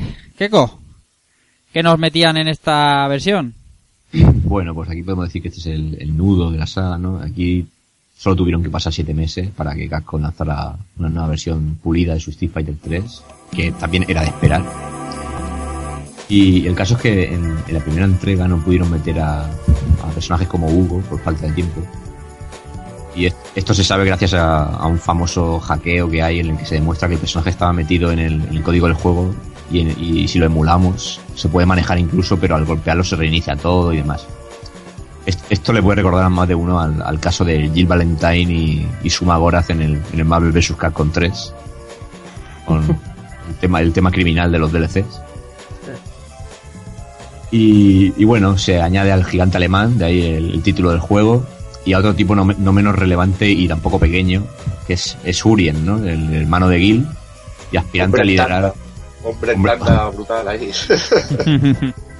a mí me, me, me vuelve loco, tío. Ver al tío ahí en el- con el tanga ahí. Es brutal, tío, es brutal. Hombre, eso suena, suena mal, ¿eh? Dicho así suena mal. Sí, sí, sí, tío, pero da miedo, tío. No te da miedo. Solo de verlo ahí. Da miedo, da miedo encontrarte un chueca, porque este también. Lo que, pasa, lo que pasa es que pega hostias como panes también el tío. Sí, no, luego cuando te pones a manejarlo es otra cosa, pero parece el bronceado ese que lleva de playita. Sí, Cuidado. sí, ya te digo. Bueno, pues como hemos dicho, es el hermano de Gil, el aspirante a liderar la, la sociedad Illuminati. Y en esta pseudo secuela, digamos que esta es la que más inadvertida pasó, ¿no? Eh, pero merece reseñarse por, por ciertos añadidos que son muy buenos, ¿no? Como decimos, Chico, perdona que te interrumpa. Eh, Sí. Este juego a mí me volvió loco que había una, una promo, una imagen de promo que salía Lugo, Hugo Andore, ¿no? En este caso, que, es, eh, que viene también de Final Fight. Final Fight. Ahí está. Y, y me volvía loco porque salía Lugo sobre una torre de telecomunicaciones a lo King Kong dando manotazos a aviones en la ilustración, tío. Y era una pasada, tío.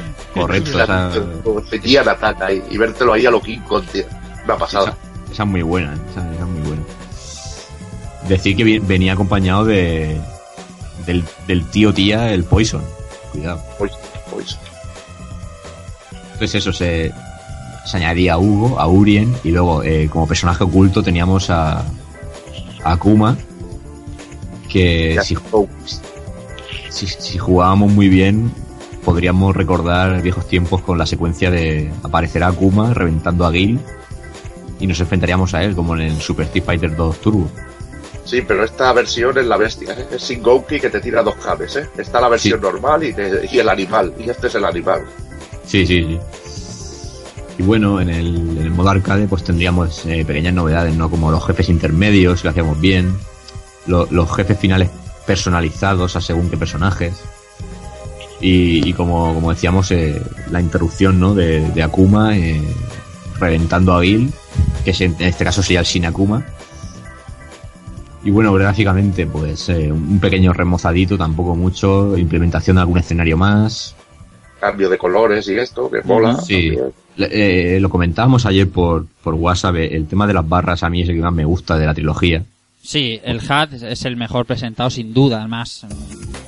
Mucho mejor que el del 1 y muchísimo mejor que el del 3. Sí. Mm, De esto yo creo que no cabe duda, ¿no? Es muy espectacular y, y muy bien estéticamente, o sea, Mm. Pero gráficamente poco más, o sea, y se mantenieron incluso los mismos artes a la hora de elegir personajes y toda la historia, o sea que po- poca cosa. Em, jugabilidad, pues teníamos la nueva fase de bonus de los balones, para practicar el, el parry y todo eso. Eh, se añadió algún que otro golpe nuevo y, y los towns, ¿no? Estas provocaciones que, que en Sí, Street Fighter- aparte, aparte que esta provocación, bueno, sigue, sigue, ahora explicaré una cosa que hacen las provocaciones en este juego. Sí, bueno, eh, yo creo que es lo que iba a decir, eh, que, que no, son, no- no son meras provocaciones, ¿verdad? Eh, pueden tener efectos sobre el contrario dañino, por decirlo así. Sí, en, en este caso yo lo, lo comprobé esto más en el Seed Strike, sobre todo con Makoto, porque si hacías varios towns y los cargabas, podías en el siguiente golpe le podías quitar pero una burrada de energía, pero que se te va la olla, ¿sabes? Se potenciaba eso que la vez que se pone roja y se potenciaba y se cabreaba, Sí, tú lo dejabas el botón de down un rato un rato presionado y el otro no te hacía nada y al siguiente golpe si pillaba al tío le quitabas un buen un buen cacho de vida. o, o, por ejemplo para empezar combos, ¿no? Porque a mí, yo me acuerdo un día que me quedé con cara de tonto el día que me hicieron un town con el, con el Dudley y me lanzó Sí, la rosa y yo me quedé tan pancho y me pegó una hostia y me, y me quitó, me quitó vida. ¿Sabes lo que queda fucker? Que te hagan eso y hacerle un parry a la rosa, tío. Queda fucker total, tío. Sí. Es que Barry la rosa. a- a- habría que habría que hacer un punto y aparte un programa solo del Dudley porque es un personaje absolutamente espectacular. O Es sea, maravilloso. Si se lo dices a cero, que lo, que lo maneja en el 4, es, Sí. es tu favorito y es un personaje súper guapo, muy guapo. Eh, Es, es como, ¿cómo decirlo? La evolución de lo que puede ser un personaje tipo Balrog, pues, pues con elegancia y es impresionante el Dudley. El Dudley, la historia del Dudley, por colar aquí un poco, es, es, es de risa. Sí, Es, quiere recuperar parte de la fortuna perdida por su padre y un coche. El coche de su padre. Y cuando gana, ver, si habéis si habéis visto el, el, el ending, se va el tipo ahí con el coche del padre. Es, como, como muy de risa, ¿no? Como muy cari- caricaturesco. ¿no? sí, aparte que el Dudley viene de, o por lo menos a posteriori, los golpes y tal se inspiraron mucho en la serie esta de Hajime no Ippo. Ujú. Y, y entonces, pues bueno, yo creo que algunas cosas se las toman un poco a cachondeo, para, por no poner la típica historia de me meto en el torneo para comprobar que soy muy fuerte. Sí, pues sí, bueno, sin duda, claro, claro. Este tiene lo del coche, ¿no? Que la sociedad Illuminati también creo que arrasó un poco la, la fortuna de su padre, es. tal y cual. Mm. Tiene cosas muy cachondas, como verlo coger una taza de té con los guantes de boxeo. Sí, eso es cachondo, cachondo total. O, o cortar las flores también con, con guantes de boxeo. Es, es, es Pero la manera de luchar, como tú dices, los superartes, el corkscrew es genial, tío, y los reversals, el Sorryuken que tiene, está muy bien, muy bien ideado el personaje, de los más chulos que, que metieron. Sí, de hecho, pa- para mí fue un acierto cuando lo metieron en el Super Street Fighter 4. A mí fue de lo que más me atrajo y, y los especiales son una brutalidad como los, como los colocan. Están, están muy bien hechos. Eh, bueno, eh, decíamos eso, ¿no? Teníamos las provocaciones, los nuevos golpes y la novedad más relevante que tiene este juego para mí es son los ataques X o, o, o EX, que son los también provenientes de la saga Dark Stalker. Mm. Y pa- para mí es un gran acierto porque consisten en que se potencian los ataques eh, hacia- a- realizando cualquier ataque personal del, del personaje, pulsando dos botones y, y consumes parte de la barra de energía. Con lo cual la barra de energía sirve para Del super. que... Del super, la barra o sea, del sí, super. o sea, sí, perdón, del super. Eh, da, la, da la sensación como que esa barra es la, la fuerza ¿no? del personaje y, y se consiguen efectos muy guapos. Por ejemplo, Ryu ya no tienes que pronunciar el gesto para hacer el, el Hadouken de fuego. Lo, lo haces con, con, la, el, con el potenciador este. Y tiene Pues- dos hits, eh, tiene dos hits el de fuego, y aparte el potenciador, por ejemplo, el super que, bueno, el especial que le pusieron nuevo a Ryu de la patada, si lo Sí. usas con el potenciador hace que rebote contra la pared a lo bestia y, y te ayuda a conseguir hits extra, y está muy bien. Yo creo que también esto fue el acierto total de metérselo en este, en esta saga, lo de los ataques X y de, de una influencia bestial, porque te da más aperturas a hacer más tipos de combos. Sí, y está muy bien pensado porque es eso, da, da otra, como tú dices, otra, otra tipo de opciones. Por ejemplo, Ryu también tenía, hacía un guiño porque si hacías el Tatsumaki potenciado era como el, el Shinku Tatsumaki un poco insinuado ahí que se había perdido ya. O sea, eh, a, a mí me gusta mucho este añadido y da, da otra cosa al juego, da un encanto. También, bueno, también se añadió que podías librarte de las llaves, que fue cojonudo también, porque la verdad que así se evitaba un poco el abuso de, de llaves que te podían hacer en el primer juego. Sí, no, esto, esto es esencial porque el tema es eh, que antes te cogían y, y fuera, y fuera, y fuera, y no te podías librar, y ahora ya es otro, otro rollo. Cuando, cuando decís de libraros de las llaves, ¿es el, el palante de puño? O, o- Hola. Normalmente, para librarte de la llave tienes que hacerlo en el momento justo que hacer otra llave, normalmente es. O pulsar Vale, un botón, una combinación, y entonces te libras de la llave. No, no, que Eh, pensaba que decías que una vez te pillaba te podía soltar. Pero no, es, es, es evitar que te haga la llave, ¿no? Sí, evitar hacerse, le hace como un empujón o le corta la animación y así no te la puede hacer. Nada, Ah, es que que va pensaba que se podía hacer en el primero ya. Este. No, en el primero no, en el primero no te libras. Te libras en este. Es como el COF 98 si te coges el modo antiguo que tampoco te puedes librar de las llaves, si no recuerdo mal. Que yo no lo cojo nunca, pero tengo un colega que sí lo pilla. Yo, compañero, yo quería decir una cosita sobre este, esta saga. Que a mí me, me gustó mucho, mucho, mucho, mucho, porque a la hora de competir, sobre todo a la hora de jugar con otra, otra gente, que ahora un, un combo, un combo de cuatro golpes, cinco golpes bien metido, hace mucha pupa, ¿eh? Hace muchísimo daño.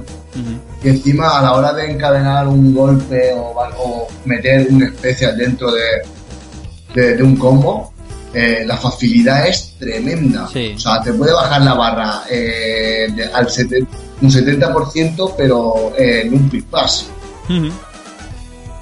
La verdad que si te comes un salto con patada y que te metan un 5 Hadouken así de combo es bastante sencillo. Pero y no es difícil fácil. de hacer y quita mucha vida. Pero también mola. Es el riesgo. es el riesgo. Sí, sí, sí. Bueno, eh, más cositas. Por ejemplo, eh, otra cosa destacable de novedad es que Jun y Jan ya empezaban a distinguirse un poco más como personajes, ya que en el primer Street Fighter prácticamente se podía decir que eran iguales. Y bueno, eh, estos personajes también tienen un background curioso, ya que uno está entrenado por, por, por Gen, del Street Fighter 1 y Street Fighter Alpha, y otro está entrenado por... eh, creo que Yang está entrenado por Gen, y Jun está entrenado por, por Lee, Ujú. que es eh, un personaje de Street Fighter 1, que no sé si la gente lo recordará. Sí, sí. Y, y bueno, y están apadrinados, digamos, por, por los grandes capos de los bajos fondos. Lo que pasa que, bueno, también ellos no son mala gente, sino que de- defienden, el, digamos, su barrio de todo lo que pueda pasar y tal. Son como justicieros, ¿no? En plan, en plan película de, Chu- de Jackie Chan de los 80 y, y demás. Y bueno, eh, poco a poco Capcom se, se acercaba a su idea inicial, eh, sembrando nuevos detalles para, para su estilístico y estratégico juego de lucha, que quién sabe si, si podemos decirlo como el mejor de la historia. Entonces yo creo que ya podemos hacer aquí un, un pequeño paroncito antes de ya degustar el, El dulce, el dulce grande ya. Pues sí, vamos a parar, vamos a tomarnos un respiro y porque el programa está siendo muy intenso, muy muy apetecible y nos tomamos un pequeño respiro musical y enseguida volvemos con algunos juegos más que nos quedan y enseguida estamos aquí.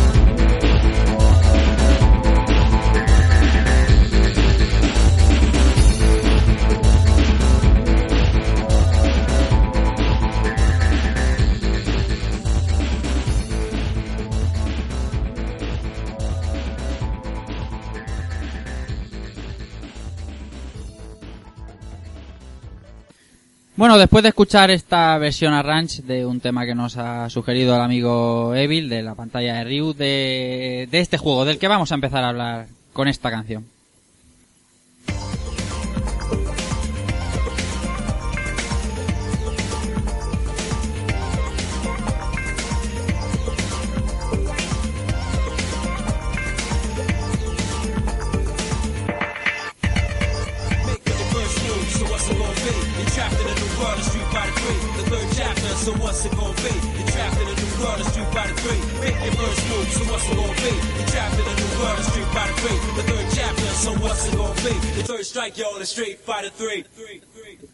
La tercera iteración de Street Fighter 3, Street Fighter eh, 3 Zero Strike.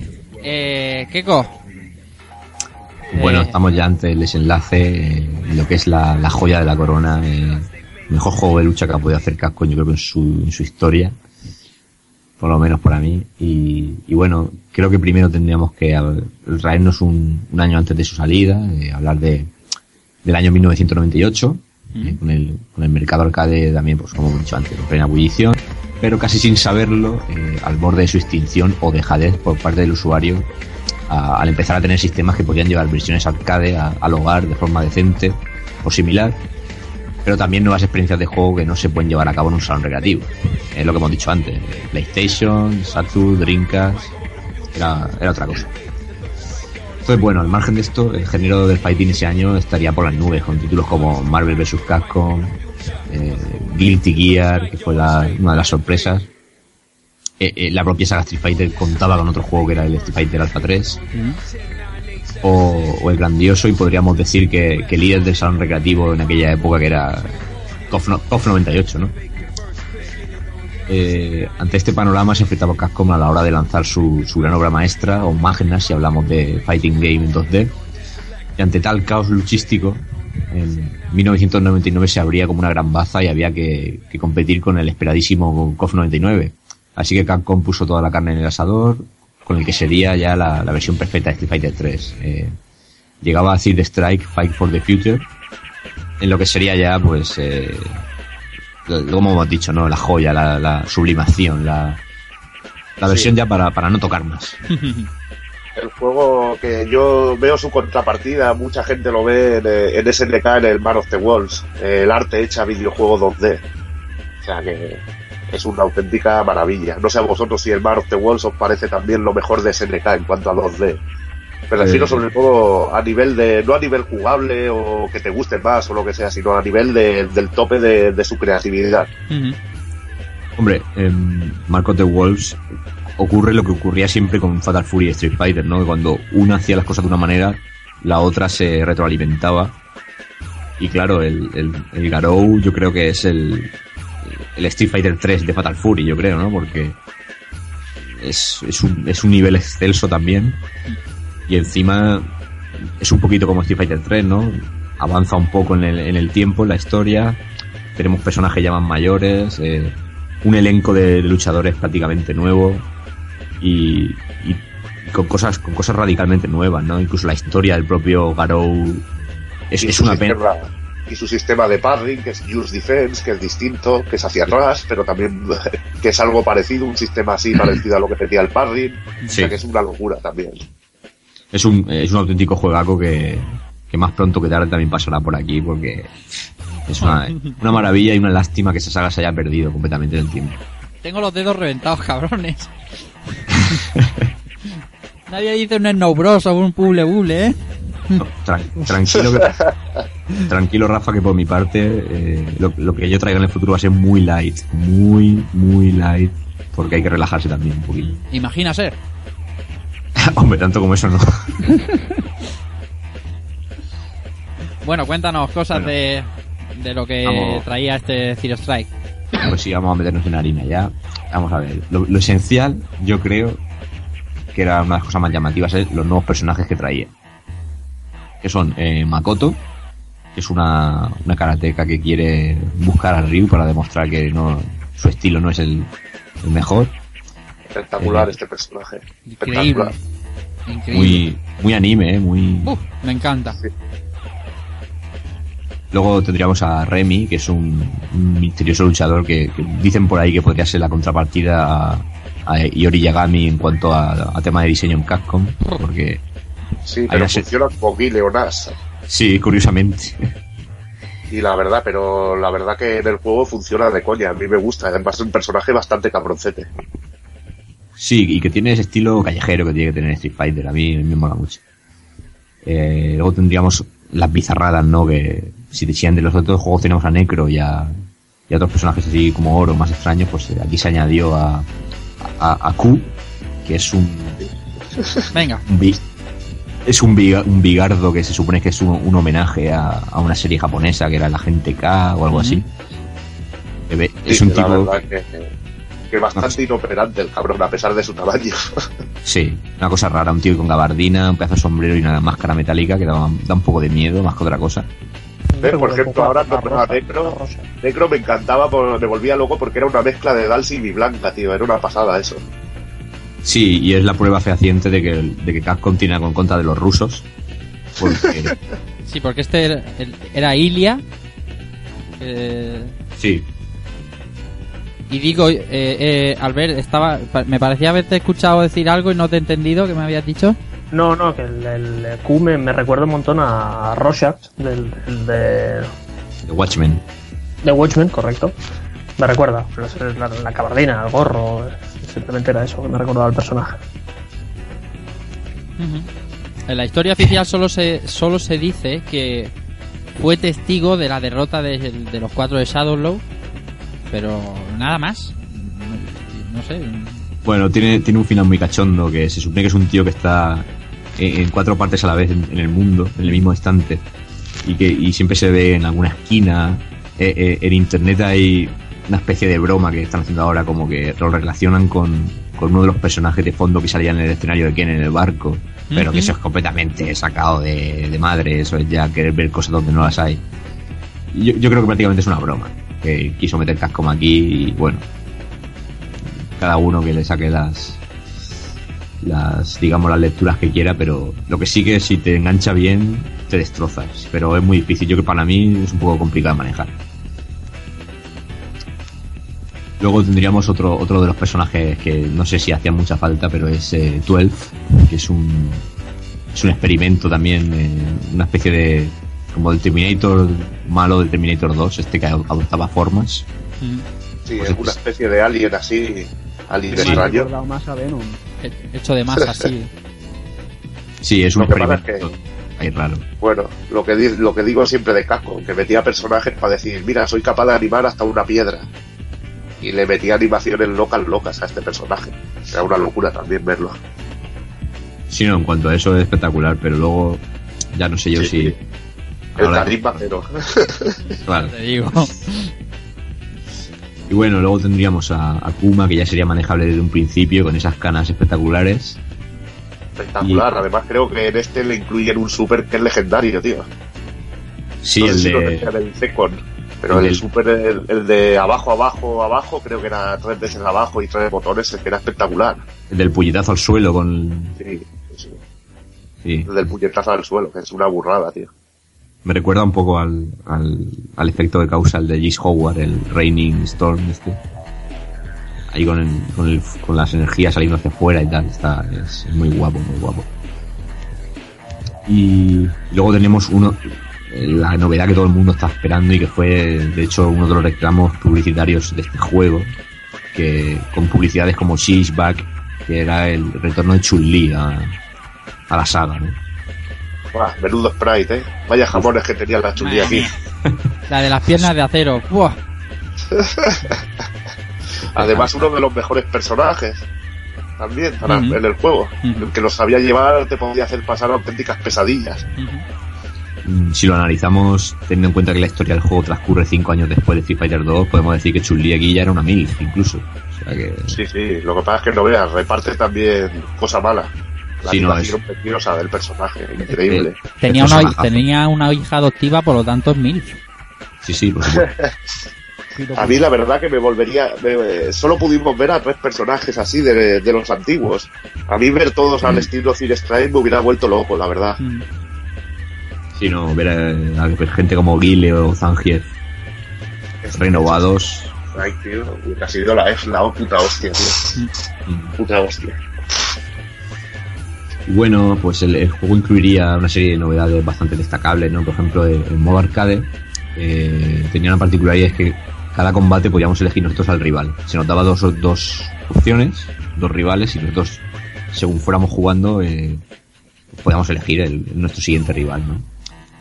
A esto se sumaba el, el Great Youth System, que era un, un sistema por el cual eh, cuando jugábamos un combate, según como lo hiciéramos, el juego iba aumentando la dificultad o no.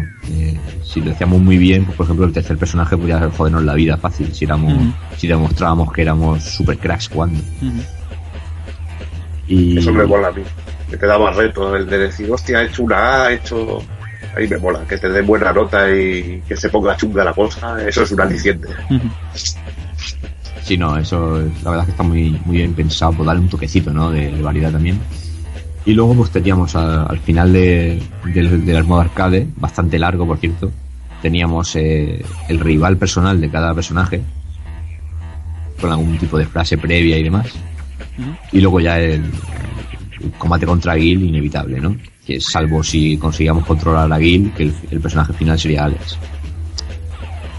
Entonces, pues bueno. Hablando de, de intros entre personajes, seguro que lo comentarán luego. Menudas intros entre personajes, ¿eh? Uf, uf, sobre todo una de ellas. Comentamos luego, ¿no?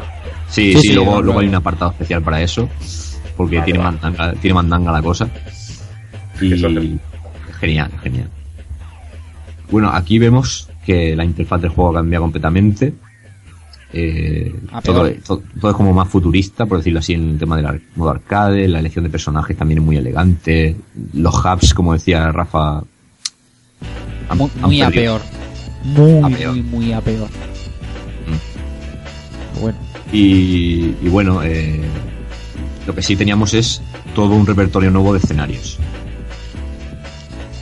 Que aquí, pues lo que decíamos antes, ¿no? Eh, quiero, rescatar un- una frase que se dijo en, un número de la mítica revista Loading, cuando analizaban la, versión de Dreamcast de este juego, decían que, los escenarios eran como si el mejor pintor del mundo hubiera hecho cada uno de ellos. Y estoy de acuerdo porque son escenarios que son muy bonitos, pero son muy estáticos. O sea, elementos móviles vemos muy pocos y creo que me falta, le falta un poco de magia en ese aspecto. Igualmente, yo creo que son cojonudos, tío. Y aparte que tienes interactividad como ellos, el escenario chulí, que puedes romper cosas en, en él y hay gente sentada. Le falta vida porque podría ser mucho más, más vivo el escenario, pero creo que son muy bestias. Quizá lo que me da a mí un poco de bajón es que hay escenarios compartidos entre varios personajes. Sí, Y eso no es lo que no mola, que los otros había cada uno tenía su escenario y aquí como ya hay tantos personajes, pues ya comparten. sí, aquí es que hay cosillas, hay cosillas espectaculares. En el escenario de Ibuki recuerdo que el cielo tiene un scroll ahí en, de nubes increíble y hay co- detallitos y cosas chulísimos. sí, por ejemplo, hay uno que yo sé que al amigo Cristóbal, que hoy al final ya no va a poder estar con nosotros, yo sé que no le mola mucho el escenario de Remy, que es el de la entrada a la discoteca y tal. Sí. pero a mí me parece muy curioso, ¿no? Eh, Hombre, es que eh, estoy de acuerdo con él en que desentona con el resto. En que es como que, que- que no, no cuadra, ¿no? Pero está de bien. todos modos, creo que es, este escenario creo que es una especie de referencia o homenaje a una a un local que hay en Londres. Y de ahí las esas caras tan raras que hay en la puerta de la Sí. discoteca y tal. Lo que pasa que sí, es, es muy extraño. Lo ves y- Ahí me mola, la verdad, me mola, tío. Sobre todo la entrada esa, la calavera aquella que sale y eso, me parece muy guapo. A mí me mola, pero porque hay gente. no sé, a mí me gusta. No- ya te digo, que me, lo que pasa es que me gustan más los otros, me parecían más espectaculares. El escenario de Ibuki me parece brutal. No, no, veo un escenario tan, tan guapo. No. Pero por ejemplo, el escenario de Ryu de este juego a mí me encanta, tío. Sí. Ahí Sí. pelear en, lo- en el tejado típico así japo, tío. Es más Muy suyo. guapo. eh. Aquí es más suyo, eh, eso es verdad. y no sé, por ejemplo, el de, la, el de Elena, esa puesta de sol también es muy espectacular. Muy, muy keniata, eso suena eh, muy, muy africano. Sí. Mm. eh, no sé, hay, hay escenarios muy. Ya digo, si- si- no, no se duda de la calidad que tienen, lo único que es, es eso, que le falta quizá un poquito de vidilla. A, a mí personalmente me gusta más los del New Generation de largo, de, bastante de Sí, largo. por ejemplo, lo de Jill, lo de la lava, tío, no es tan espectacular. La entrada de Jill es espectacular a más no poder, con todos esos monjes así. Ya ves, macho. Eso, eso es un pasón, pero el escenario, hay, hay cosas que tienen dibujadas, el- los dibujos que tiene de la catedral y todo esto, así que se ven, son espectaculares. Pero a mí, como el mar de lava y la epicidad que tiene en el New Generation, no la alcanza.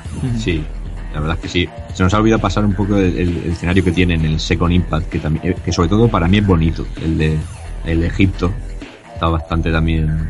Sí, muy chulo. Tiene, muy tiene su toque también.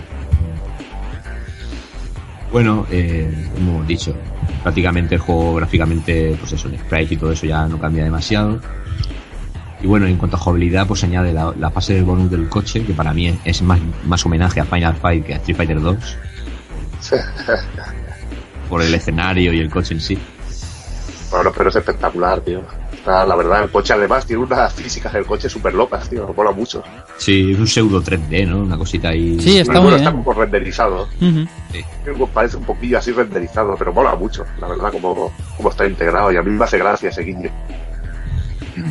Sí, no, la verdad que está muy, muy bien y por lo menos ya, pues te meten este, te meten el del bonus y ya se va haciendo variado de, lo, de, las, de los balones de baloncesto. Y, y bueno, en cuanto a jugabilidad, pues te meten el tema del el nuevo sistema de, de hacer las llaves, ¿no? Eh, Sí, con dos botones. con dos botones muy, muy a lo Tekken. Por el hecho este de no acercarte y si quieres pegar un puñetazo que no te haga una llave. Tan, tan sencillo como eso. Ahí me mola, lo que pasa es que te lía porque estás acostumbrado a hacerlo de otra manera y te cuesta un poco adaptarte a este nuevo modo, pero cuando lo haces, te parece Sí. una pasada. Sí, sí, y se, se hace natural, bueno, mucha naturalidad luego. Aparte que también se añade el Red Focus, bueno, el Red Focus, perdón, ¿ves? El Red Focus, una idea original nueva, el del Ultra, pues aquí añaden el, el parry del Red Parry, que creo que se hace cuando estás en un stun, es muy difícil de, de hacer, que cuando estás en stun que puedes hacer un, un blocking especial, que lo hacen rojo, lo llaman así. Es un poco locura, pero esto ya lo veo ya una técnica avanzada, como digo yo. Sí, esto es hilar muy fino. Hilar muy fino, ahí está.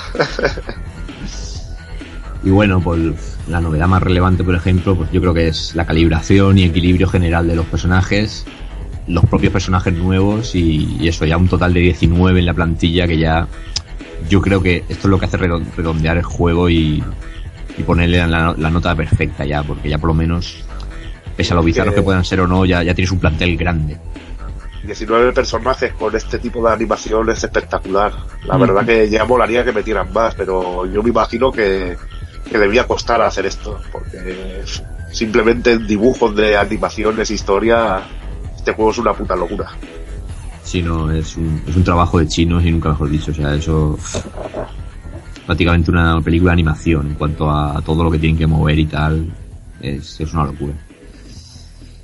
Y bueno, eh, estas- est- con este juego, con Zero Strike, podemos decir casi que nos despedíamos de la saga y prácticamente del género, ¿no? Porque de repente, eh, de buenas a primeras, eh, el género reinante se empezó a hundir y parecíamos cuatro gatos raros los que jugábamos a los, a los pelotazos del One versus One que, que no obstante quedarían por llegar, que por ejemplo KOF 99 y sus secuelas, lo mismo con, Yo Keiko creo que no, aún no. Yo creo que hasta ya que murió Dreamcast, Sí, faltó un poquito todavía. Hasta... Sí, faltó porque las placas Naomi estaban los Capcom versus SNK eh, y tenían mucha cosita. Yo creo que hasta que salieron cosas como SNK versus Capcom Chaos o Capcom Fighting Jam, dices, estamos llegando a la escoria de- del género. Y luego ahora, por suerte, estamos en un resurgir del mismo. Sí. Y me mucho. Hombre, hombre, yo me refería sí que ya en esa época, sobre todo también en Capcom vs SNK 2 y toda esa gente, yo creo que incluso ahí ya, que ya estaba PlayStation 2 por medio y tal, ya le, dábamos a la lucha lo- los, verdaderos fans. ¿no? Todavía no estaba muerto el género, pero sí que es verdad que ya fue un poco más a, posteriori. Y eso, lo, eh, Guilty Gear seguía sacando entregas, eh, y yo creo que después ya es, es esta época de desierto, ¿no? Después de los SNK contra Capcom. Y, yo creo que la única compañía que en la década de los 2000 que segui- siguió sacando juegos pero muy regulares fue, fue el tema de la, la saga, la saga Mortal Kombat que, que parecía que les daba igual, pero sacaban juegos que eran muy. Muy chusta. Sí. Directamente. Sí, muy bajo nivel. Y en ese descampado eh, apareció, yo creo, el, el, el Okuto no Ken de Dark System Works, que, que es una locura. O sea, algún día ten- también tendríamos que sentarnos a hablar de él, pero ese juego es una, una auténtica locura. Claro, siempre salían cositas de Dark Systems y también salía algún juego de de los de Limbs, como que, que también sacaban alguna cosita de lucha que tampoco era muy el Rumble Fish que sacaba esta gente de Limbs, Sí. pero que no eran juegos ya tan tan eh, bueno tan conocidos y no eran de sagas conocidas como los que salían antes. También salía cositas de King of Fighters, pero iba saliendo muy poco a poco. Y como tú dices, más encaminado a los fans acérrimos. Sí, ¿no? Eh, de, de pasar a ser el género prácticamente que mandaba, mm, luego llegó una, una época que te sentías raro hasta de jugar un juego de lucha. Y te, no sé, la gente ya estaba jugando que sea Resident Evil, que sea Metal Gear Solid, eh, juegos de este rollo, cuando les decías, pues yo estoy jugando a, a la conversión a juego en play de Marvel Super Heroes contra Street Fighter, te decían, ¿y tú qué haces jugando a eso? O sea, Sí, eso sí. Final Fantasy VII, ¿no? imbécil. los nuevos tipos de juegos, las nuevas tecnologías, los juegos más grandes, más, más 3D, todo eso llevan un poquito a, a tener, no sé, mm, no quiero decir más géneros, ¿no? Pero, pero antes con, con los arcades y la- los 16 bits, incluso algunos de 32, o sea, bueno, los 32 ya empezaron más las 3D, ¿no? Pero que eran, pues eso, plataformas, juegos de lucha, era lo que, lo que más había. Entonces, a lo mejor no fue una saturación, que a lo mejor también podría ser una sobresaturación de, de- de juegos de este tipo, ¿no? Pero con las nuevas consolas y el, el- el no tener el arcade, tener ya el arcade en casa y todo esto, a la gente empezó a probar más otros géneros, ¿no? Y se fue enganchando y olvidando un poquito de, creo yo, ¿eh? Sí, sí, estoy, estoy mi contigo. humilde opinión. Sí, no, eso es así, o sea, te digo, yo era un momento que los que los que jugábamos a los juegos de lucha, los pocos que habían, éramos auténticos Kenshiros. Íbamos por el desierto solos, completamente. Tenéis unos bichos raros.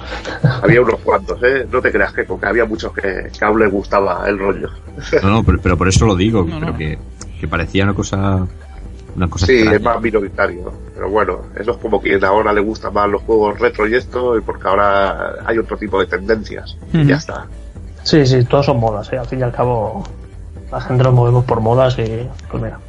Aquí es donde siempre meto yo la puica, que les dejo yo a la prensa, digamos, más comercial de videojuegos, que, que en esta época yo he que leer análisis de, este propio Street Fighter 3 eh, Strike o de Marvel contra Capcom y la prensa eh, poco más que les dedicaba o, o media página o una página eh, hablo de la prensa más eh, más generalista ¿eh?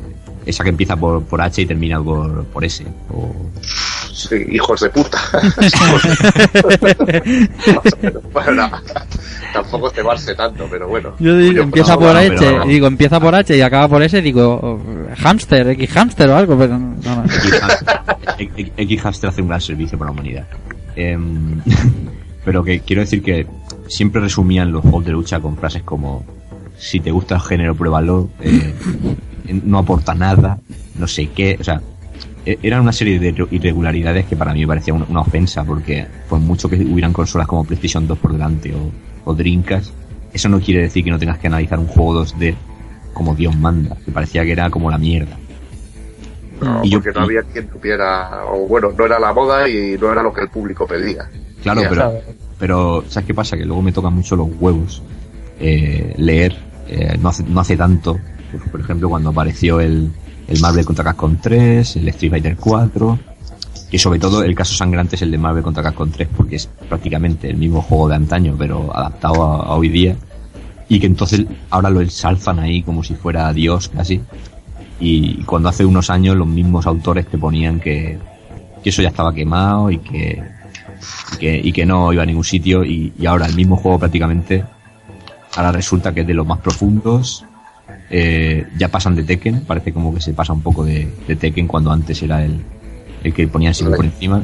No sé es un tipo de Son prensa modas, que son modas, o sea, son modas y, y corrientes, o sea, la gente, ¿qué es lo que más vende? Pues ahora, ahora toca vender, eh, pues eh, Street Fighter 4 y, y Street Fighter Cross Tekken y cosas así 2D otra vez, pues venga, pues eh, tira Claro, por ahí. mejor- Eh, hace unos años era más Tekken, pues Tekken, o sea, esto son corriendo, Oye, son... ya, lo mejor es tener un criterio propio y si sabes que algo te gusta o de un género que te gusta, vea por él y pruébalo tú. No, sí, sí, verdad- eso. Sí, pero que no, tampoco es malo, o sea, en, en su época te podía gustar el Tekken y ahora gustarte más Street Fighter 4, no sé, que a ver, que cada uno tenga su- sus gustos y sus géneros, ¿no? Pero que, que yo creo que to- esto es compatible, o sea, no hay que No, pero ni, sí. encasillarte, eso- ni encasillarte en un lado ni... ni- Lo que ni- pasa es que lo que lo que es lo que dice Keiko, que la hipocresía te jode. Sí, sí, no, la ya, la sí. mierda y ahora mola que te cagas. Hombre, yo, Sí, yo, sí, yo cuando, cuando vi por primera vez, por ejemplo, el primer número de la revista Loading, a, a simple vista del kiosco yo pensaba que era otra revista más que salía de PlayStation. Cuando yo empecé a ver eh, los análisis que se, que se pegaban de King of Fighter, de Street Fighter Alpha, de todo lo- cualquier juego de lucha y te lo analizaban como realmente tenía que ser, a lo mejor también eran un poco más fanáticos de este juegos y, eso también influía, pero tú podías ver ahí un análisis mucho más concreto y te decían qué aportaba, qué no aportaba y ese tipo de cosas Que que yo tenía y que no tenía y ya está. Claro, y yo eso no lo leía en, en la prensa más generalista. Te limitaban a decirte que era un juego de lucha de casi del montón. Mm. A mí que me dijeran eso del, del Feed Strike ya me, me parecía ya de, de risa. Y tengo por ahí los artículos guardados, porque es impresionante lo, lo que se podía leer ahí. Tonterías que podías leer, ¿verdad? Sí, sí, Y absolutamente. ahora es un juego de culto, tío. Es, es locura sí. todo. Ahora es locura todo. Ahora resulta que si, si en aquella época jugabas al, al Street Fighter 3 eras un máquina. Pero cuando jugabas en la época te trataban de pringar. O sea, o sea, eso es impresionante. Entonces, bueno, eh, haciendo así un poquito de balance de, de este juego, yo quería saber, pues, no sé, qué personajes os han gustado más, cuáles son sus- vuestros favoritos, si pensáis que este es el, el mejor Street Fighter de la historia o, o el mejor juego de lucha que se ha hecho jamás. Quería un poco que me contarais un poco vuestras sensaciones. Uf, a ver quién empieza. Eh, Ice. Dime, Personaje. personaje, uff, es una putada, tío. Porque en esta saga estoy indeciso. En esta saga tiraré por mi querido Akuma y por mi Ryu. Porque pienso que en esta saga Ryu es vastísimo. Pero, pero, pero es una animalada. Y si Keiko te pregunta, y digo Keiko te pregunta, ¿es el mejor juego de lucha jamás hecho? Eh, es muy buen juego porque eh, aquí la verdad es que no importa mucho si eres más o menos sabio haciendo combos, sino la pillería para meter. Por aquí tres golpes te quitan una jugada. Y meter algún combo medio serio eh, es casi ganar la, el par- la partida. Pero como todos sabéis, jamás, eh, jamás diré que King of Fighter no es el mejor juego de lucha. Bueno, alguien más que me diga su personaje, Villa.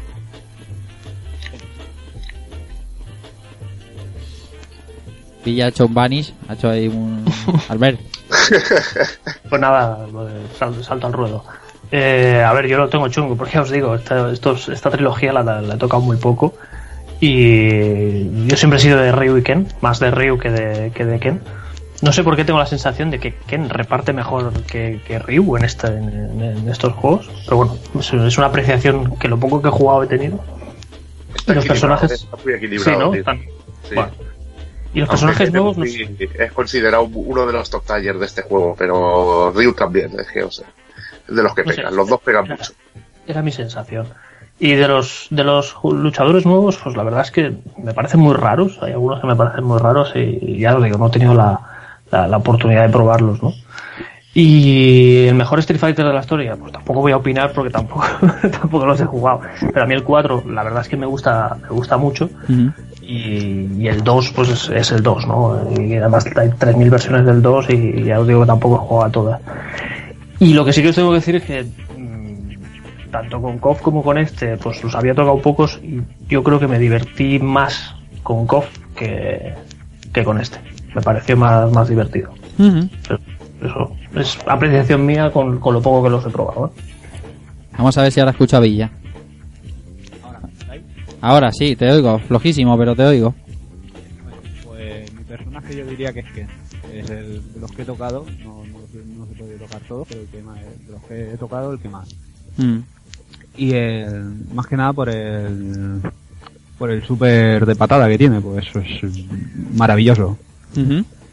Y nada, de, de lo mejor que se ha hecho de lucha, pues yo pienso que puede ser de lo mejor. Estoy con Albert, no, yo no los he tocado como para decir este es el mejor, pero sí que pienso fácilmente que es de lo mejor que se ha hecho en lucha. Ujú. Evil. Bueno, a ver, eh, primero empezaremos por lo del juego más importante. Para mí es el mejor juego de lucha 2D. Ujú. Me parece el más espectacular y el más completo. Y aparte la jugabilidad me encanta. Eh, el más importante es la saga Street Fighter. Pienso que el juego más importante de, de lucha, eh, de, de lo que conocemos del género de lucha, es el Street Fighter 2, porque es el juego que lo movió todo, Sí. que sentó las bases. Pero el mejor juego de lucha 2D para mí es el, es el Street Fighter Zero Strike. Igualmente también, eh, a ver, esa diferencia es que a mí me gusta todo, a mí me gusta también Kino Fighter, me gusta Fatal Fury, o sea que Sí, no, aquí... decir, es el mejor porque lo considero, pero me gustan muchas cosas. Eh, decir personajes, hombre, eh, Ryu siempre lo he llevado yo. Y aquí está cojonudo, pero creo que hay nuevas incorporaciones. A mí Alex me encanta, me encanta Dudley, me encanta Makoto. Eh, Hugo es genial también jugar con él. Juego mucho con, con Urien, que me parece cojonudo el personaje, me lo paso pipa. Y me lo paso pipa hasta con, con oro, tío. Que me encanta cómo rayar con el oro, tío. Y, y con Remy también, me gusta mucho. La verdad que hay muchos personajes que, que me mola y sobre todo a mí me gusta que incluyan personajes nuevos porque le da frescura al título. Sí. Y la verdad que es lo que te digo. Que Pues me molan aquí mucho tenía personajes 10. y, y que es lo mejor. Aquí tenías 16 nuevos con respecto al 2, así que tenías para aburrirte. A mí, ya te digo. sí, a mí Makoto me parece un personajazo brutal, Y además. Buki también, que se me olvida, y Buki también es preciosa. Y, y- y ahí, ahí, ahí encanta. iba yo, iba yo. Digo, Makoto me parece espectacular, pero Ibuki es, es un personaje muy guapo, muy guapo, muy guapo. De este, Tiene una de las llaves más bonitas que hay, tío. La llave esta que rompe cuellos, tío. Sí. Sobre todo si la haces aumentada, que hace tres, tío. Es genial, tío. Y bueno, es- eh, estoy con mis compañeros. No me siento capaz de, de decir si es el mejor juego de lucha mm, jamás hecho. Porque no es mi género y no los he jugado todos. He jugado los, los más grandes, los más conocidos, sí. Pero el mejor Street Fighter de, la historia eh, es el 2. Como dice Evil, es el 2 porque porque fue el detonante de todo, fue fue donde empezó todo y eso es mucho más importante que este Zero Strike. Oye, que, que es un juegazo y por eso lo estamos haciendo y lo estamos tratando con tanto cariño, pero el más importante no lo es. Faltas tú, Keiko. Hombre, yo en cuanto a esto tengo una teoría y es, evidentemente yo tengo Street Fighter 2 para mí está por encima de las nubes, o sea, está por encima de cualquier otro videojuego de la historia, para mí, porque me, me metió en esto de los videojuegos. Y, y entonces yo Street Fighter 2 no lo cuento, lo tengo ahí en como, lo tengo como en las alturas, ¿no? Está ahí y sé que ese camino no me lo toca nadie. Lo que pasa que ese juego ya han pasado sus años y pues yo lo tengo un poquito ahí adorándolo, ¿no? Pero yo tengo un baremo, un baremo de juegos de lucha que, que dan un paso adelante y que, y que creo que ya a día de hoy, por más que saquen, no, no se ha avanzado. Tengo claro que uno es el este Street Fighter 3. Creo que ya ha pasado muchísimos años como para darle la importancia que tiene y, y a nivel técnico y jugable creo que para mí es el mejor, o por lo menos mi favorito. Otra cosa es que sea el más importante, más importante no, está claro que ese es Street Fighter 2. Eso, eso es así. Ahora, jugablemente, yo creo que pasarán mejor los años por Street Fighter 3 seguro, creo yo. Para que Street Fighter 2 está dando, está dando tela, porque estemos hablando de, de la generación de PlayStation 3 y Xbox 360, y que todavía tengamos otra versión de Street Fighter 2, que es el HD Remix, tiene, tiene cojones. Sí. Entonces, para mí el baremo está en, en, en donde se ha quedado la lucha, está en este, en este Cid Strike, en, en Tekken 3 en el plano de las 3D, y por supuesto, y no me puedo olvidar de, de, de Kino Fighter 98. Amén. Creo, creo que son tres juegos que hay que tener por obligación y sobre todo si te gusta esto de la lucha, por supuesto. Pero claro, luego en, la- en las altas esferas pues está Street Fighter 2, eso lo, lo tengo clarísimo. O sea, que este- este Street Fighter 3 para mí supuso el paso, el paso que no me supone el 4, pero que el 4 me supone el- el- la resurrección del género, con lo cual para mí está más que justificado, eso lo tengo clarísimo. Ujú. Bueno, me falta un personaje. Pues, personaje, yo tengo claro que, que Ryu me volvió loco cuando lo vi en este juego. Y, y luego, pues, que me hagan gracia, tengo eh, a, a- eh, Shin, que no sé si antes lo hemos pasado por alto, pero, Sí, lo hemos pasado un poco por alto. Discípulo de Sí, Ken. la verdad que no hemos hablado mucho de él y mola, tío.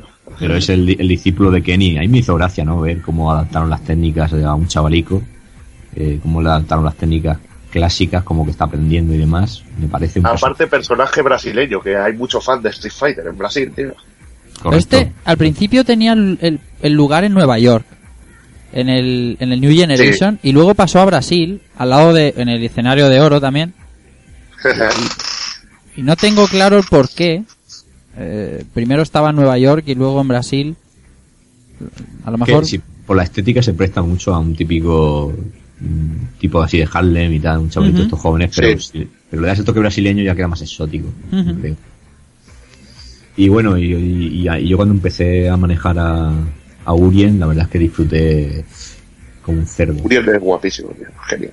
Orion es guapísimo y es un tipo con tanga. Chicos, o sea, oyentes. luchar con él, coño. Un tío con tanga que te zurra, tío. Dices, esto va a acabar mal, tío. Tienes doble peligro, tío.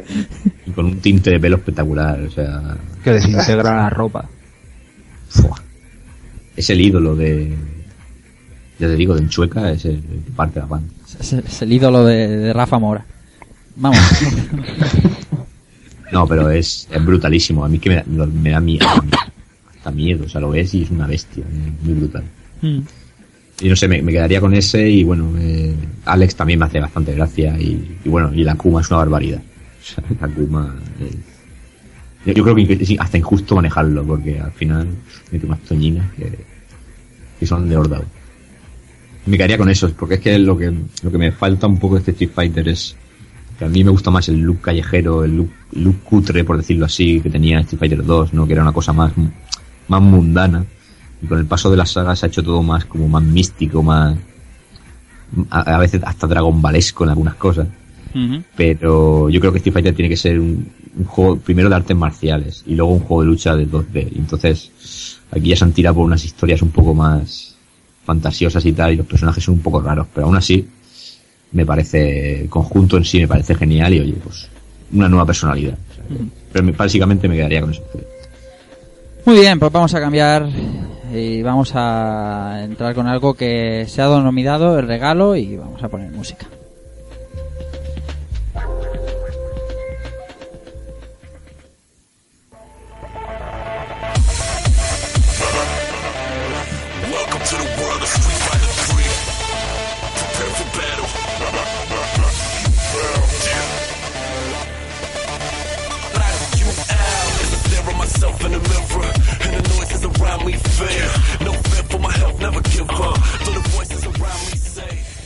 Bueno, Keiko. El regalo, el regalo es Street Fighter 3 Zero Strike Online Edition. Pues es un regalazo porque digamos que con el éxito de Street Fighter 4, eh, digamos que apareció una, una nueva gama de juegos de lucha. Y, y bueno, la, la versión esta que decíamos de Street Fighter 2 eh, en HD y demás. Y aparecieron también nuevas franquicias como Black Blue o, o la revisión del nuevo Mortal Kombat y tal. Y, ya después de, de tener instaurado el Street Fighter 4 como gran éxito y demás, Capcom decidió, para alegría de todos, eh, hacer una apuesta al día de, del, que, del que había sido para muchos el, mejor juego que había hecho Capcom, pero que incluso en, su tiempo pasó, en su tiempo digamos que pasó entre tinieblas en las dos primeras entregas y que y que es considerado con el paso de los años que se sigue jugando los torneos, que es, es siempre de los arcades más jugados, decidió hacer una versión del Street Fighter 3 en, HD con filtros y, sobre todo con lo más importante, un modo online para competir, porque creo que en este juego está la, verdadera competición. Porque si no es de los más ex- excelsos, no sé, te diría que es el que más, pero bueno, está entre ellos. Y bueno, eh, se eligió también una, una nueva línea de, de artes promocionales, aprovechando toda la, la moda de los cómics de Udon y demás, y se fichó a un artista para hacer unas nuevas canciones que es la que estáis sonando, que es el, el señor Adam Tensta, que, que aportó una serie de temas que dan un toque genial y, y callejero a esta obra de arte, que en este caso fue digital, porque no se vendió en edición física, que fue, una- fue lo que, el, para mí el fallo, a mí me gustaría tenerlo ahí en su cajita y demás, que Aquí- sí, aunque bueno, hay más ocasiones de tenerlo, la verdad. Sí, pero uf, yo tengo una condena con este juego, es que no lo pongo tras físico por ningún lado. ¿Qué dices, hombre, tío? ¿Qué dices? O, o- o- o hay que pagar mucho.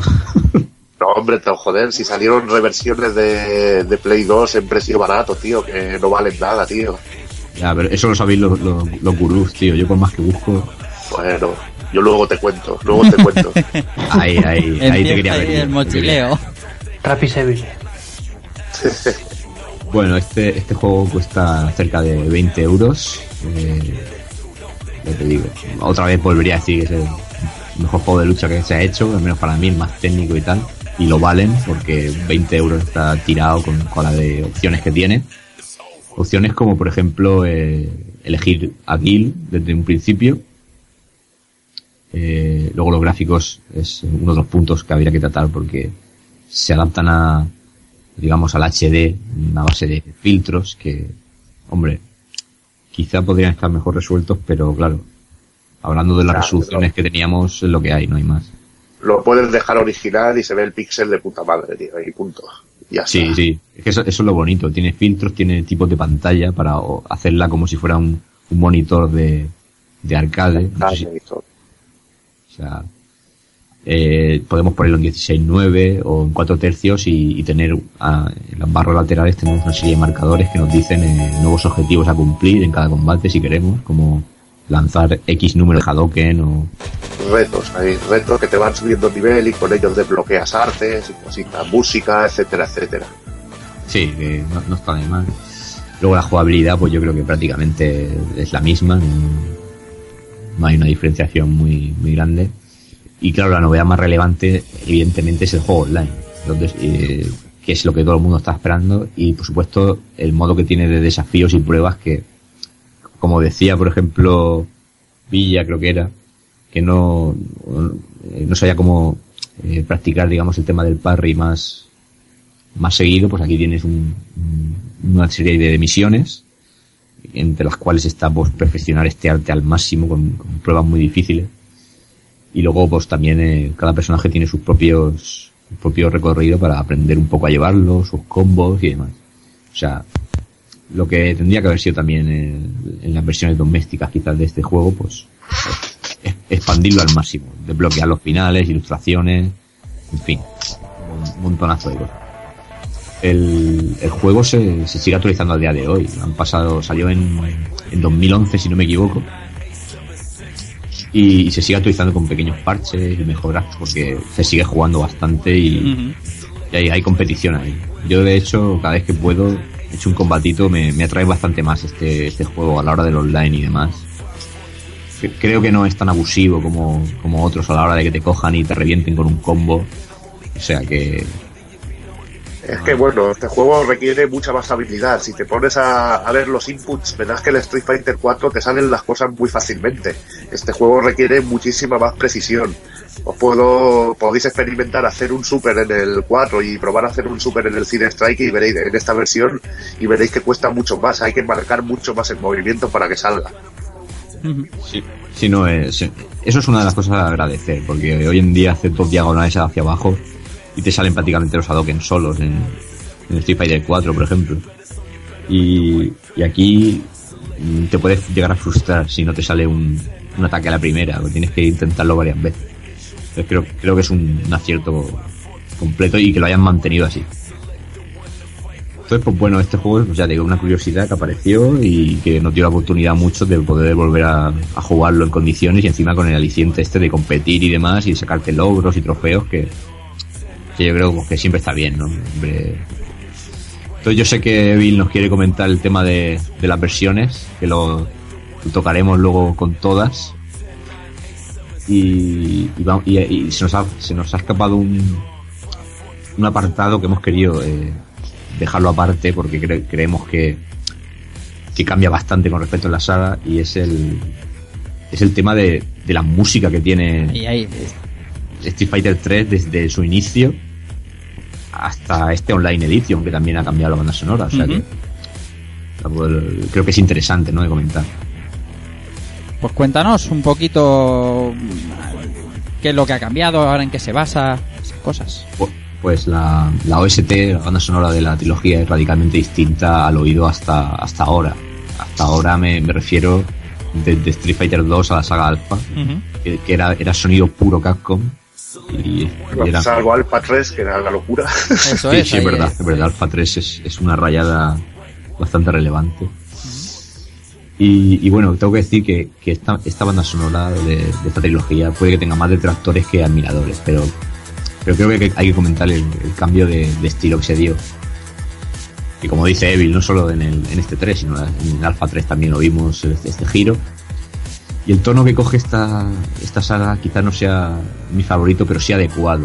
Todo es más callejero, ¿no? Cuando lo oímos, como tiene que ser. Eh, oiremos temas que son muy rap, algunos tocan el, tra- el trance o trance, e incluso podemos ir a algún tema en el que se podría catalogar a lo mejor de techno. O sea, es, es una mezcla muy, muy, muy variopinta, ¿no? Otro- ah, luego hay canciones que pueden ser más comerciales y finalmente tenemos los temas cantados, sobre todo identificables en, en el Fear Strike, con temas como el, el Let's Get It On o el, o el ya más reciente Knock You Out de el mencionado artista Adam Testa para, para el Online Edition. Pero el responsable de, de la banda sonora previa de los, de los tres clásicos es Hide, Hideki Okugawa, fue, fue el artífice. Mm, ya digo, es una, una música un poco. Pues que a lo mejor no se te queda tanto en la cabeza, Sí. Pero creo que a lo mejor era la adecuada para, para el estilo visual que tenía esta saga. Sí, lo veo. Es como tú has dicho, se pierde el estilo Capcom, el sonido Capcom de toda la vida, pero eh, pero creo que le va mucho más, eh, incluso a este Online Edition del que estamos hablando ahora, esta banda sonora que suena le va perfecto y en el New Generation, que es donde veías el cambio brutal, ¿no? De, de- de perder ese sonido Capcom. Me gustaba, me gustaba mucho. No sé vosotros, pero a mí me gustaba mucho. A mí, Eh, bueno, yo prefiero el estilo clásico. Pero hay algún temita que me gusta, el tema de Ryu y Ken del Street Fighter 3 New Generation me gusta, el tema de Ibuki está chulo, el tema de Elena también mola, eh, y luego el Fear Strike, sobre todo el de Ryu me parece genial, el de Urien también me gusta mucho, el de Hugo me parece también brutal, no sé, eh, no me parece tan malo, el de Chun-Li está muy bien, eh, pero bueno, es un cambio de estilo. Sí, a mí me eh, gustaba más la música más melódica de los antiguos, pero no me desagrada del todo. Los palos se entienden, es decir, es comprensible que al, al fan fan del sonido Capcom esto no le, no le guste, No le mole. claro. Es que, mm, fíjate lo que voy a decir, o sea, es lo que he comentado hace un ratillo. eh, igual no te gusta, pero creo que es el tono adecuado. Si tú, por ejemplo, juegas al alfa, eh, por ejemplo, la canción de Sakura es una absoluta bestialidad.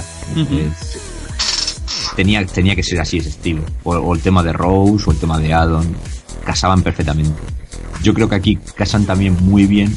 Lo que pasa es que es eso, que, que quizás no sea ese sonido tan épico y tan mítico que, que te metía Capcom y que se te quedaba en la cabeza para toda la vida. Ujú. No quiere decir que sea malo, pero es diferente y a lo mejor no causa la misma, la misma sensación. Pero vamos. Eh, yo, por ejemplo, ahora en el Online Edition, cuando lo pongo y escucho el, el temazo este del Knock You Out, yo puedo dejar el, el menú de inicio ahí una hora puesto. Te deshaces, te deshaces, es que es súper potente, es muy, muy guapo, muy guapo. O sea, me, me encanta, me encanta. Y bueno, vamos a... Yo creo que he comentado esto. Hmm. Y cuando he comentado esto te voy a hacer yo a ti una putada, te voy a ir a, A ver, Porque yo estoy disfrutando, como y imagino que Albert dice, Villa también, eh, estoy disfrutando mucho eh, escuchando, sobre todo a Evil y a ti, que sois los que más controláis de esto. Pero en un juego tuyo, en un juego tuyo, tú no te puedes dejar de hacer algo que sueles hacer. Y es que te la tengo que jugar, es que no, no puede ser de otra manera, te la tengo que jugar. Así que a ver.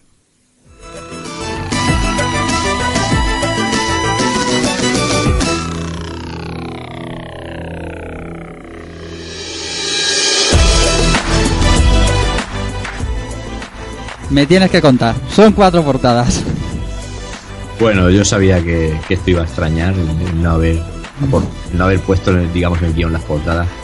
Eh, yo te las cuento, encantado. Que creo que, que me, es más importante la línea artística que casi los carteles que se hicieron. Sí. Pero, pero bueno, los comentamos también perfectamente. Vamos a ver, tenemos un, en el Street Fighter 3 primero tenemos un folleto, digamos un flyer en el que se ve eh, a Alex como transparentado, grande, y luego abajo tenemos las, los retratos de todos los personajes con el lema de Fighting is my nature, la lucha es mi naturaleza, Mm. que está bastante, bastante espectacular. Mencionar también la curiosidad de, de uno de los folletos que se lanzaron, que era la palabra, la palabra Three con el estilo de letra de la saga Alpha, y que en ningún momento ponía Street Fighter por ningún lado. Pero te decía New Generation of, of Fighters, que esto también se vio en la, en la marquesina de, digamos, de la recreativa original. Ujú. Luego tendríamos, por ejemplo, en el Giant Attack sí que tenemos algo más de contenido artístico. Teníamos una- un póster en el que aparece Alex eh, en el centro mirando hacia arriba y, y de fondo teníamos una terrorífica imagen de la espalda de, de Hugo, que era en plan, te vas a cagar. Lo que, lo que hay aquí. Brutal. Sí. Brutal, tío. Sí. Brutal. También teníamos el arte que nos comentó Evil al principio del King Kong con, con Hugo.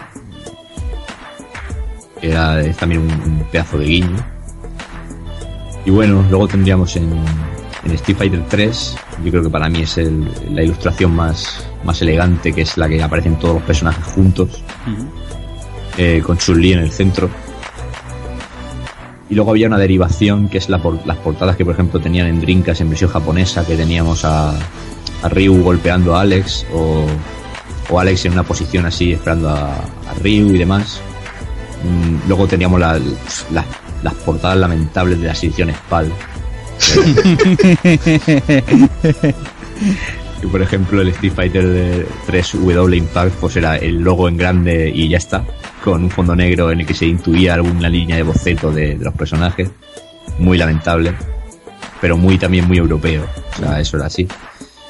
Y luego teníamos pues la portada del Street Strike PAL también en Dreamcast que era el, el, el Ryu y el Ken en su, en su arte de cuando te lo eliges del roster y, y- y detrás la cara del Gil con una cara de que le habían hecho ahí pues, también la del roster pero una, una cara de de agrio que flipas transparentado y con el logo y, y no, y no pidan mucho más o sea. Montaje rancio y trapera, tío. sí Photoshop. Luego hay una portada muy buena que es la de PlayStation 2 en la que aparecen todos los personajes en su posición de combate así aglutina, aglutinados que a mí me gusta siempre me ha gustado mucho esa, esa ilustración también.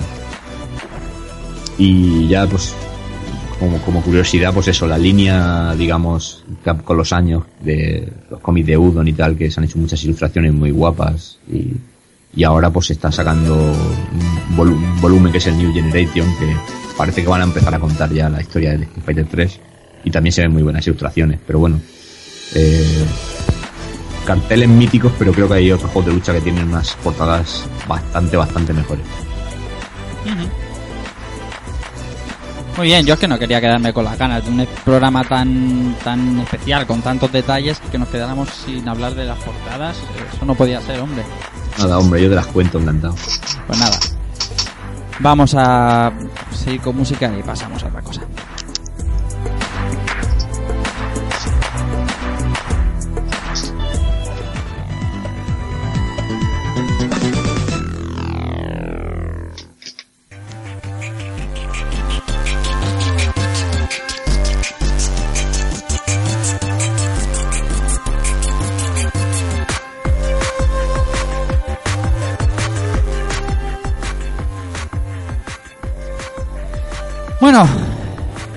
Maestros, contarnos más cosas.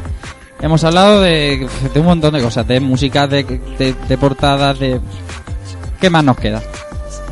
Bueno, por lado, digamos que vamos a tirar por un lado ya de la, digamos, entre comillas, los daños colaterales, las cosas que hemos visto después y que, sobre todo el apartado que viene ahora, yo quiero que, que entren todo el equipo a hablar, porque yo creo que esto, más allá de, más allá del tema de que te guste el juego, que te guste el género, yo creo que, que esto va a ser, este, vídeo que vamos a comentar es, es algo mítico y que, y que creo que todos tenemos opinión.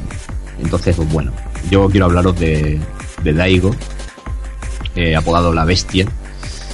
Y es que este es un chico que se llama Daigo Umehara, que saltó a la fama en internet en el, y en el mundo del fighting game, pese a que ya sería conocido en el ciclo interior íntimo, digamos, de todos los que participaban en, en, en torneos de toda esta época, digamos, de desierto, por decirlo así.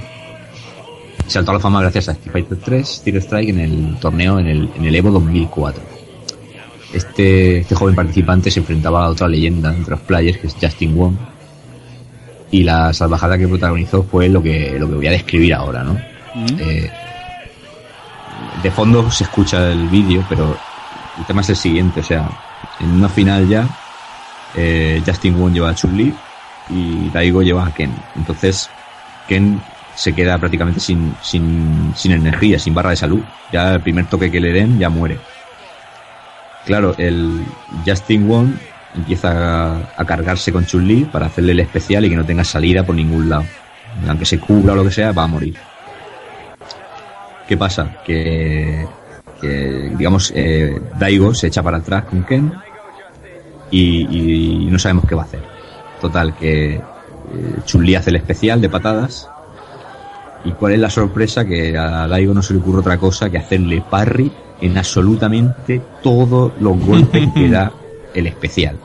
O sea, yo, yo esto, o sea, pero es que es todo lo especial, o sea, lo memoriza, o sea, hasta cuando Chun-Li va al aire, Daigo salta, se lo hace en el aire, baja y termina con una, con una patada aérea, una- unos golpes bajos y le, y, y le combina el, el especial de patadas de Ken. Y claro, es espectacular cuando la gente empieza a ver lo que está pretendiendo hacer Daigo y cuando ya le ven que impacta el, especial de Ken, la gente se vuelve loca. O sea, es, o sea, es, yo, yo recuerdo de, de, pues eso, de esta época que ya no jugaba muchos juegos de lucha y de repente un amigo enseñármelo y dice, mira lo que ha hecho este tío. Yo flipar porque no sabía que todavía se jugaba de estas cosas y ver a la peña pero loca, o sea, absolutamente loca, como si yo qué sé, como si el Barça hubiera ganado otra Champions. Pues, eh, y, y- y me consta que, que durante estas semanas que preparábamos el programa y, y enseñé el vídeo, la gente, por más que lo ve, y gente ajena totalmente al mundo del videojuego, se queda flipando con, con, con este momento. O sea, es histórico para, para la historia de Street Fighter este, este momento. La verdad Tan que histórico, perdona que te corte, pero es tan histórico que se incluyó como prueba en el Street Fighter Online Edition, metieron esta prueba para intentar emular lo que hizo. como reto te refieres, ¿no? Sí, claro, hay una, mi- hay una misión Sí. que es em- emular lo que hizo Daigo. Ujú. Daigo. No, el tío sigue estando ahí en el top eh, del mundo. El tío maquinón que alucina. El Daigo, sí señor. Creo que ahora es un beta tester incluso, o sea, que es que ya Sí, bueno, para más cats creo que estaba. En Mascas. equipo de más Cats, de los mandos y todo esto. No, no, Yo simplemente de decir que cuando vi este vídeo ya hace años eh, me quedé pero roto. Espectacular, la palabra es poco. Lo Mm. más espectacular es que hay gente en España que es capaz de parar la paliza de la chulía así. En estos momentos. Tenemos el campeón de, de lo que es el, el campeón bueno de España de, el que gana los torneos y todo esto, que es el Bex. el Bex, Manolo. el que ganó todas las ediciones del Pride que ha ganado. Sí, y encima las ha ganado con Ryu, con Ken, con Dudley, con, eh, Con Jan. con- con, Jun, Sí. o sea que es espectacular, tío, el chaval. Y yo le he visto en momentos practicando y ver cómo el tío practicaba parar toda la paliza de la Chun-Li y es una auténtica salvajada. O sea que me parece espectacular hacer esto, la verdad. Yo ya os digo, a mí fue el vídeo que me, que me descubrió un poco el Street Fighter 3 y aún a día de hoy me sigue poniendo los pelos de punta. Sí, o sea, sí, cómo sí, se vuelve loca la gente. O sea, y, y yo al principio no sabía lo que era un parry. Entonces, pero cuando sabes realmente lo que es un parry, lo chungo que es hacer un parry y ver lo que hace el tío este y la peña lo, lo loca que se vuelve es que es, es- o sea, Es gallina de piel, gallina de piel. Gallina de piel.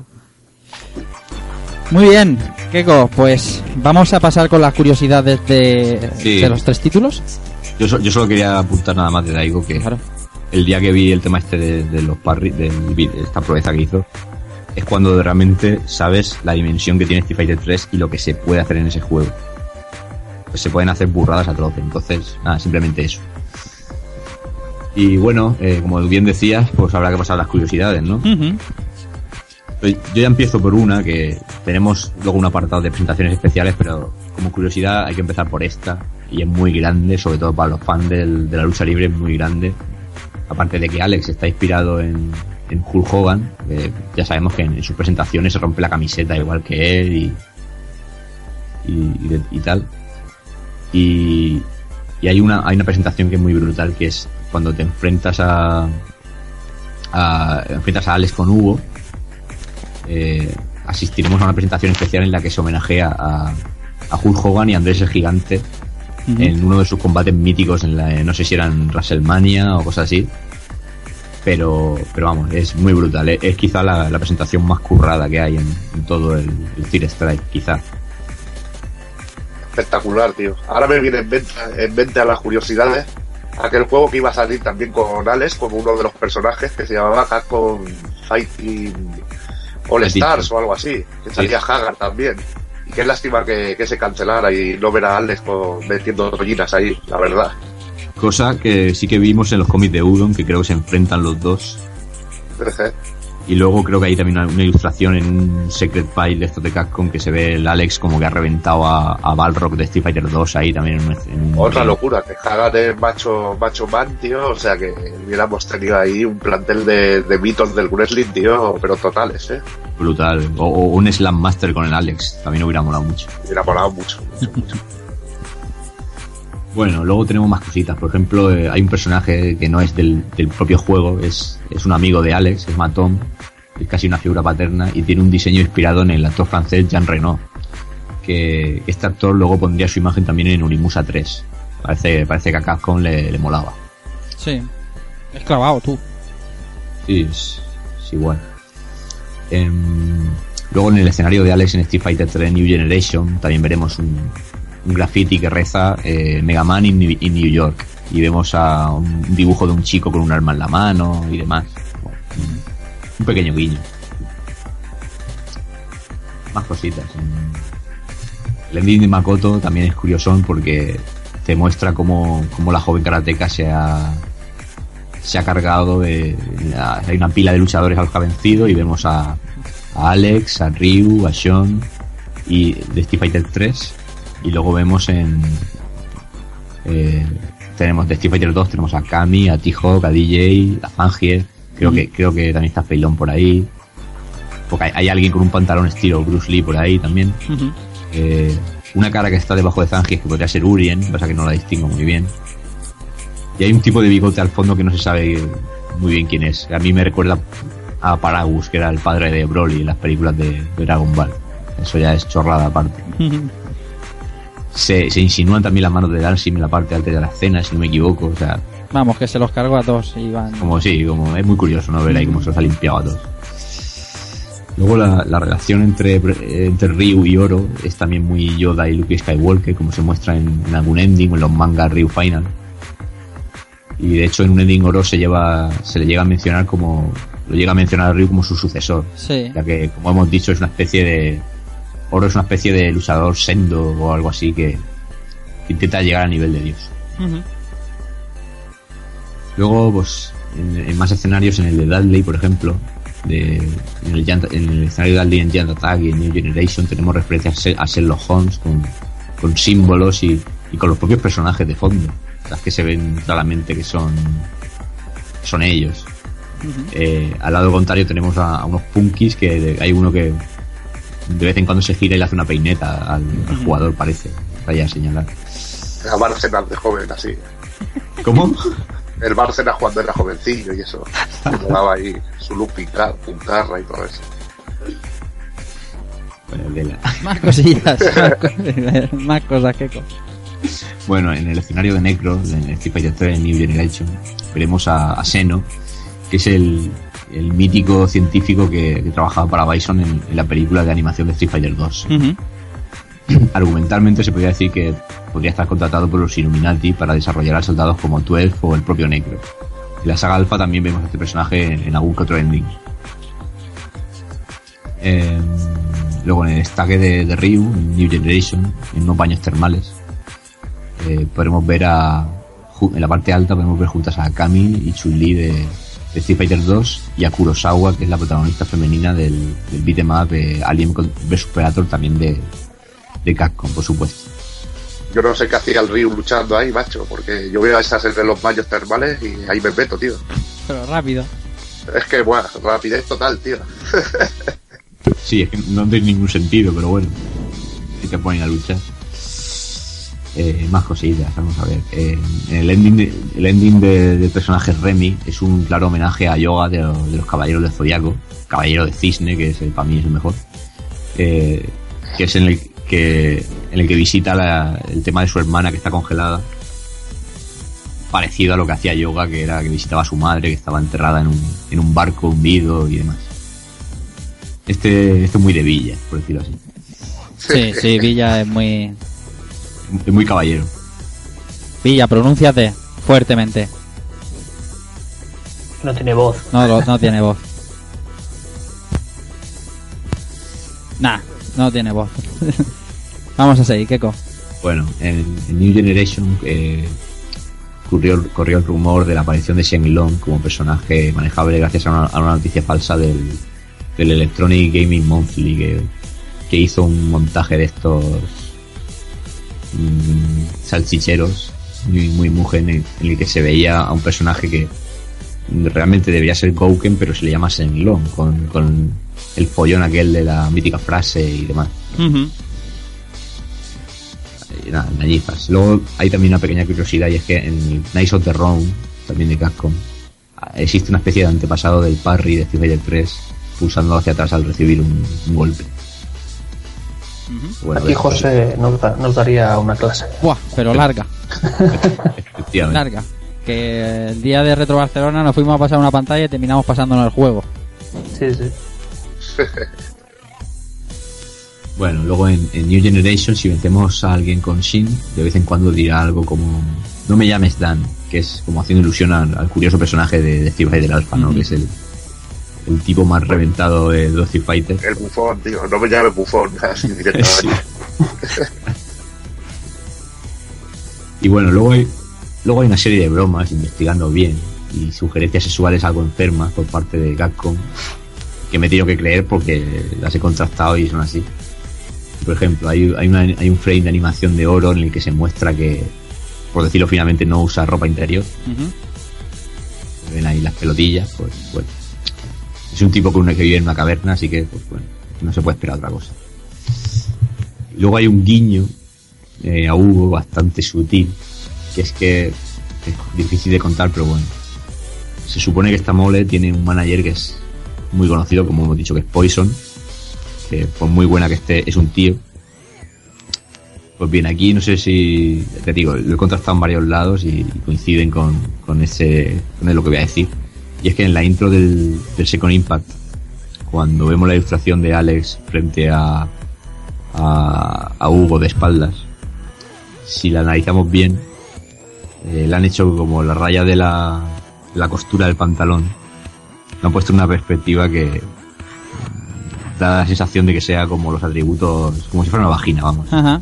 O sea, como haciendo la broma de que si el otro es un travelo, esta podría ser, Hugo podría ser una tía. Pero vamos, es como una, una cosa ya muy enferma, muy...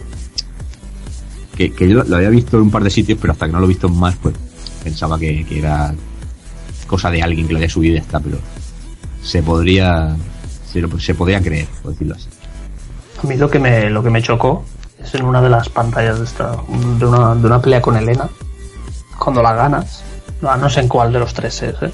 pero que sale con, con el culo en pompa, boca abajo, con un pedazo de culo, que dije, hostia, esto es Street Fighter, digo, me han cambiado, me han cambiado el Street Fighter. Sí, Me chocó, me chocó el tema este de, de la postura con el culo en pompa. Esa ilustración además está es- muy bien, está muy bien ilustrado. ¿eh? Sí. El dibujante es brutal en esas secuencias de los dos primeros. Y bueno, luego ya, esto ya sí que son recuerdos. eh, hay un cierto programa extinguido de Antena 3, que era este, no sé si recordáis, el Desesperado Club Social, Sí. que, hacía- que hacían los fines de semana por la mañana. Bueno, de vez en cuando te colaba el presentador de Pasapalabra. te colaba reportajes así de videojuegos y tal. Y un día mm, publicaron uno de Street Fighter 3. Y llegaron a decir que, que Capcom había declarado oficialmente que, que abandonaba la saga, que la cerraba. Y bueno, mm, E- Era, Era Antena un- 3. en Antena 3, si es Claro. que no se puede hacer otra cosa. Antena sí que 3 es verdad que se, se llegó a extender en algunas partes, pero vamos, eh, este rumor, pero vamos, al final no tuvo ni credibilidad ni relevancia, pero Mm. sí que es verdad que una televisión de tirada nacional, por decirlo así, o de emisión nacional, esas cosas debería de cuidarlas porque, Se columpiaron bien. Sí, pero la bien. verdad es que sí. hombre, con el paso de los años yo llegué a creerlo, ¿no? Porque hasta que salió Street Fighter 4, pues decías, ya no va a salir un Street Fighter más en la vida, pero pero no porque lo dijera Antena 3, pero vaya tela, o sea, No, pero que- la cruzada del grupo Planeta con los videojuegos es, an- es, es desde tiempos ancestrales, entonces no sorprende a nadie. ¿eh? Hoy en día sigue pasando, pero no sueltan tan gordas, claro. Claro, no, pero esto es que era espectacular. Esto me, me acordaré yo toda la vida porque decía, fue como un trauma decir, ya no voy a ver un Street Fighter más en la vida. ¿Esto, esto qué es? o sea, esto fue muy brutal. Y bueno, ya para acabar con las curiosidades, pues vamos a deciros algunas presentaciones especiales que tiene el juego, porque yo creo que Capcom empezó a ver que SNK metía estos, estas bromitas, estos guiños, estas entradas especiales entre personajes y, y le, le gustó. Y la verdad es que daba algo más de background al juego. Y bueno, pues por fin teníamos un saludo entre Ryu y Ken. Típico ahí, que se daban el puño y tal. Guay, hombre. Eh, Y sobre todo, las presentaciones más curiosas las tenemos a veces cuando enfrentamos a dos personajes iguales, ¿no? Eh, por ejemplo, eh, el Dudley sale con distinto coche. Eh. Un player y otro sale con distinto coche. Se- no sé si se entiende que es el que ha recuperado de que le habían robado y tal. Elena hace una especie de, de gesto de mimo con su, con su doble. Y, y hay, hay bastantes así. Luego hay entre, entre personajes distintos, hay presentaciones, pero son muy sutiles. Que a lo mejor hay que entender el idioma para entender lo que están diciendo. Y salvo que el maestro Evil me corrija, creo que no hay muchas así un- que, que destaquen demasiado, por decirlo así. Bueno, hay cositas muy curradas. A mí también me gusta, por ejemplo, el rollo de Ryu que deja la deja el Makuto ahí en, en la pantalla y está y se queda ahí en, en el, en el escenario de fondo y es una pasada. Mm. A mí me encanta eso. Detallitos así chorras. Y Sí. bueno, lo- hay también poses de negro muy guapas que sale el otro personaje, la chica de las coletas rubias y hay cositas curradas. La verdad. Sí, pues claro, estos son los detallitos individuales de cada uno que la verdad están, sí, están bastante bien. Y poquito más, yo creo que la más espectacular, como hemos dicho, es la de la de Hugo con, con Alex, que es es simple pero es genial. Y yo creo que ya, si no hay más que añadir, pues eh, yo, que yo sé que el Evil tiene ganas, pasaremos a hablar de la- las versiones que ha tenido Street Fighter 3 en formato, digamos, doméstico. que, que hay bastantes. Así que vamos a empezar por Dreamcast. Bueno, pues la de Drinka se llamó. La primera edición se llamó W Impact, que es la que lleva los dos primeros Street Fighter 3. Sí, Aquí. eh, aquí te puedo, te puedo comentar unas cosas. Street Fighter Wall Impact. Eh, lleva los dos primeros juegos de la saga y lo programó Rutubo Games, que es una compañía especialista en conversiones, que ya había conversionado, por ejemplo, en Saturn el X-Men Children of the Atom, el Kino Fighter 95, y que había hecho, eh, por ejemplo, el, el Afterburner de 32X, si no me equivoco, y era una compañía muy especializada en hacer conversiones. Y la verdad que hizo un trabajo increíble porque es de los juegos que mejor se trasladaron la, lo que es la resolución del arcade a Dreamcast porque no tiene ni un fallo en ese aspecto. Y el juego luce bestial, las dos partes y además un montón de todos los personajes así secretos los podemos llevar, podemos llevar incluso a Jill. Es una auténtica pasada y una maravilla de recopilatorio este Wall Impact. Bien, pues luego tendríamos también para Drinkas el, el Strike, con, alguna que otra mejora en opciones, como grabar eh, repeticiones y demás, y, versión prácticamente Pixel Perfect, ¿no? Bueno, te cuento una cosita. Eh, se modificaron algunas cosas que para los puristas les jodió un poco, porque se ve que había alguna, algunos fallos y esto que se corrigieron en la versión casera y que permitía hacer algunos combos y esto. Yo tampoco lo sé contrastar esto perfectamente, pero tengo escuchado esto y leído de que la versión de Dreamcast eh, corrigieron esto y entonces los puristas pues les jodió un poco, porque no podían jugar igual que en la máquina para hacer ciertas cosas. Lo que pasa es que es una versión cojonuda del juego. Y decir que incluye u- unos apartados especiales en que podemos modificar cosas del juego y por ejemplo transformando lo que sería el Street Fighter 3 Cine Strike en una especie de EX que podemos por ejemplo poner cancelar especiales con super especiales eh, tener tres barras de especiales y poder tener todas las super arts disponibles. O sea que podemos mezclar super arts podemos mezclar golpes podemos eh, poner chain combo que el chain combo desapareció luego el- en, las, eh, en la versión Cine Strike o no sé si en el Second Impact se podía seguir haciendo. Pero aquello desapareció y se puede hacer eh, en esto o seleccionando una opción. Y tenemos varias páginas para modificar el juego y poner otras reglas y convertirlo a lo que queramos. Y la verdad que también es muy curioso porque se pueden hacer cosas muy burras. Ujú. Ah, te ha quedado claro, ¿no? No tiene poco empollado, madre mía, increíble. Joder. increíble. Bueno, no le voy a preguntar a qué. Evis, ¿y la versión de Xbox? La versión de Xbox. la versión de Xbox, a ver, eh, esta versión lo mejor que tiene en sí, bueno, apareció en, una, en un recopilatorio, bueno, en un recopilatorio, en una colección que venía Anniversary Edition, que creo que venía el Super Street Fighter 2X, ahora no, y la El- película el- de Street Fighter de animación, Venía el, el, Bueno, sí, hay diferentes versiones, pero en una viene el Hyper Street Fighter. Este el luego. Street Fighter 2, ahí está, ahí está, eso, eso es lo que tendría que haber dicho, Hyper Street Fighter 2. Pero bueno, decir de esta versión de Xbox que lo que tenía increíble era que podíamos jugar online, que teníamos combate online. Y esta versión, la verdad que yo le pegué muchísima caña y me pegué muchos combates online. Y, y lo disfruté cosa mala. Eh, el online no era perfecto, pero la verdad que no se dejaba jugar nada mal, igual que el de Capcom vs SNK 2, que tenía esa opción, y lo disfruté muchísimo esta conversión para Xbox. La verdad que cojonuda. Bueno, luego tenemos en PlayStation 2, tenemos el, el, Strike, que, aparece a, la venta en solitario solo en Japón. Que aquí no, entiendo por qué todo lo de Capcom llegaba y este juego no llegó en el PAL. Y, y luego también se incluye eh, en el Anniversary Edition japonés. En, en el PAL solo viene el, el Hyper Street Fighter 2. También aparece en el Value Pack junto a Capcom vs SNK 2, pero también de nuevo en, en tierras niponas y aquí nada, nada de nada. Qué Sí. cosa más rara.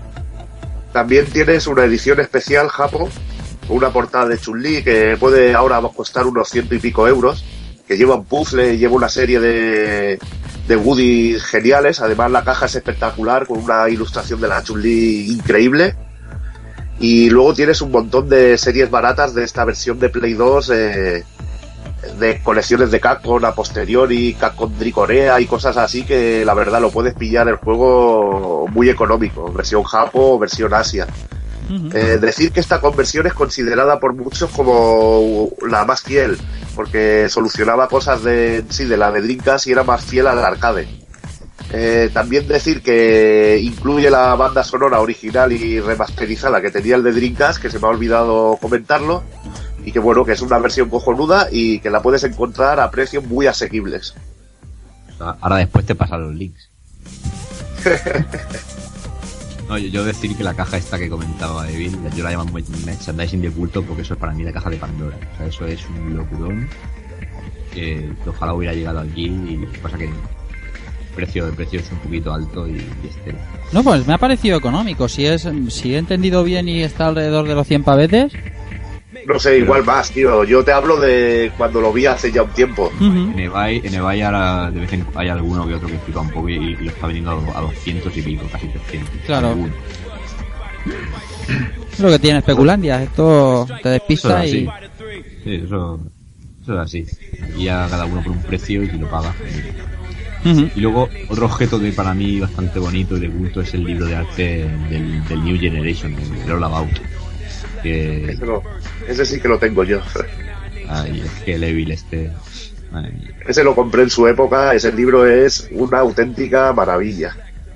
Porque te vienen todos los sketches de las fases, eh, te vienen animaciones de los personajes.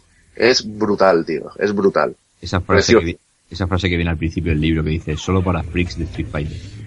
Eso es una labor deluxe y sí, lo recomiendo que al que se le ponga a tiro, que, que lo pille pero sin pensárselo. Muy bien, pues antes de acabar y ya queda poco, es- al final se va a quedar un programa extenso, pero pero muy muy cargado. Me está encantando, tío. Me, da- me va a dar pena cuando se acabe. Os voy a leer alguno de los comentarios Eh, voy a empezar por Juan D nos dice, qué grande, una pena que en su día no lo pude jugar. Si no recuerdo mal, no llegó al sistema PAL de PS2, solo llegó a Xbox. Además, el personal rechazaba los juegos 2D y casi siempre jugaba en solitario a los Fighting 2D. Ganas de escuchar el rejugando de Street Fighter 3. Pues sí, es que la época de, de los juegos 2D estaba allí tocando a, to- tocando fondo y es lo que había. La gente le dio por otras cosas. Había que jugar de todo. Nos dice Fran Friki. Hola gente, un abrazo a todos antes de nada y felices fiestas. Igualmente caballero, debo reconocer que no me van los juegos de lucha, pero para mí un título como este me hace cambiar de opinión. No voy a destacar los gráficos o la jugabilidad, para mí lo mejor que tiene esta entrega es su música. Menudas piezas maestras de funk y jazz que se nos gastaron los de Capcom. Ahí, en plena época de jazz y lucha, con otros exponentes como Art of Fighting o Battle Arena Toshire. Eh, unos años breves pero riquísimos para este género musical en videojuegos. Los santísimos 32 bits lograron estos sin duda alguna. Soy un desconocedor de esta entrega y de la saga Street Fighter en general, así que espero aprender mucho tras el programa, mm, tras este programa, caballeros. Eh, como amante del jazz, yo estoy con Fran. A mí el jazz me encanta, entonces eh, muchas de las piezas de este Street Fighter 3, sobre todo del, del New Generation, tienen son magistrales a nivel a nivel musical. Pero bueno, como si hemos dicho mola- antes, Si le mola a Fran, eh, como tú dices, magistrales, si le mola este género, eh, hay un CD arrange de música de este estilo del juego que por suerte lo pude pillar en Japón, en Japón de cuando hice el viaje en el 2000 y, seguro que le molará. Ya se lo pasaré al amigo Frank que, le molará el rollo. amigo Fran Friki, bueno, que si no lo sabéis, aparte de otras muchas cosas que están todos los araos, también tiene un canal de música jazz en videojuegos, la más de guapo en, en, en YouTube. Si le queréis echar un ojo, pues tiene piezas buenas, la verdad es que sí. Nos dice Jonathan Casanova, esta semana me toca aprender sobre Street Fighter 3. En los recreativos de, de mi zona, esta placa no llegó demasiado. Solo a los New Park y los salones grandes. En el barrio casi no lo vimos. Lo que decíamos, mucha pasta para, para el pobre dueño de salón recreativo que, que, oye, que no, que era más barato a lo mejor pillar un, un coffee o... Es así. Eh, todos en pie, nos dice Alex Dascasca Montoya. Mola. Aún recuerdo la primera vez que la vi en Alicante en unos recreativos. Esas animaciones y Elena, que me la ponía más dura que la lanza de un picador, cojones. Esos movimientos de capoeira y ese tanga de hilo no es ni medio normal. Volviendo al juego, recuerdo que me chocó de primeras el control de Ken, pero para positivo. Genial la trilogía y genial Street Fighter 3. Para mí muy superior a Street Fighter 4, pero supongo que eso va por gustos. Y a mí me da a mí me da por tener la pita por meter la pita en tortillas de patata caliente. Soy así, dinámico, audaz, ya sabéis. Bueno, espera, Rafa, quería comentar una cosa, que un secreto que no hemos desvelado Keiko y yo, que es que Capcom creó este juego para ser un Eternal Champion Killer. Decirle simplemente eso al amigo Kafka, dedicado de mi parte. Ay, señor. Lo, lo, lo suscribo absolutamente. Sí, sí, sí. Con el amigo Kafka tengo, tenemos que hablar en breve, que ahora el día 18 de enero tenemos un directo en Retro Albacete y tenemos que ficharlo. Porque esto es... sí, sí, que sí. Eh, lo pasaréis bien con el amigo Kafka. Sí, ya ha estado por aquí en algún programa y es un auténtico pasote. Nos dice Pepe Alacán, muy escueto. Soy un paquete mortal jugando a eso. David Claro, Ortiz- directo y conciso. Sí, claro, pero es que es verdad, si, si eres manco como oro, pues es lo que pasa. David Ortiz Cuji, me alegro que toquéis esta saga, puesto que apenas la conozco.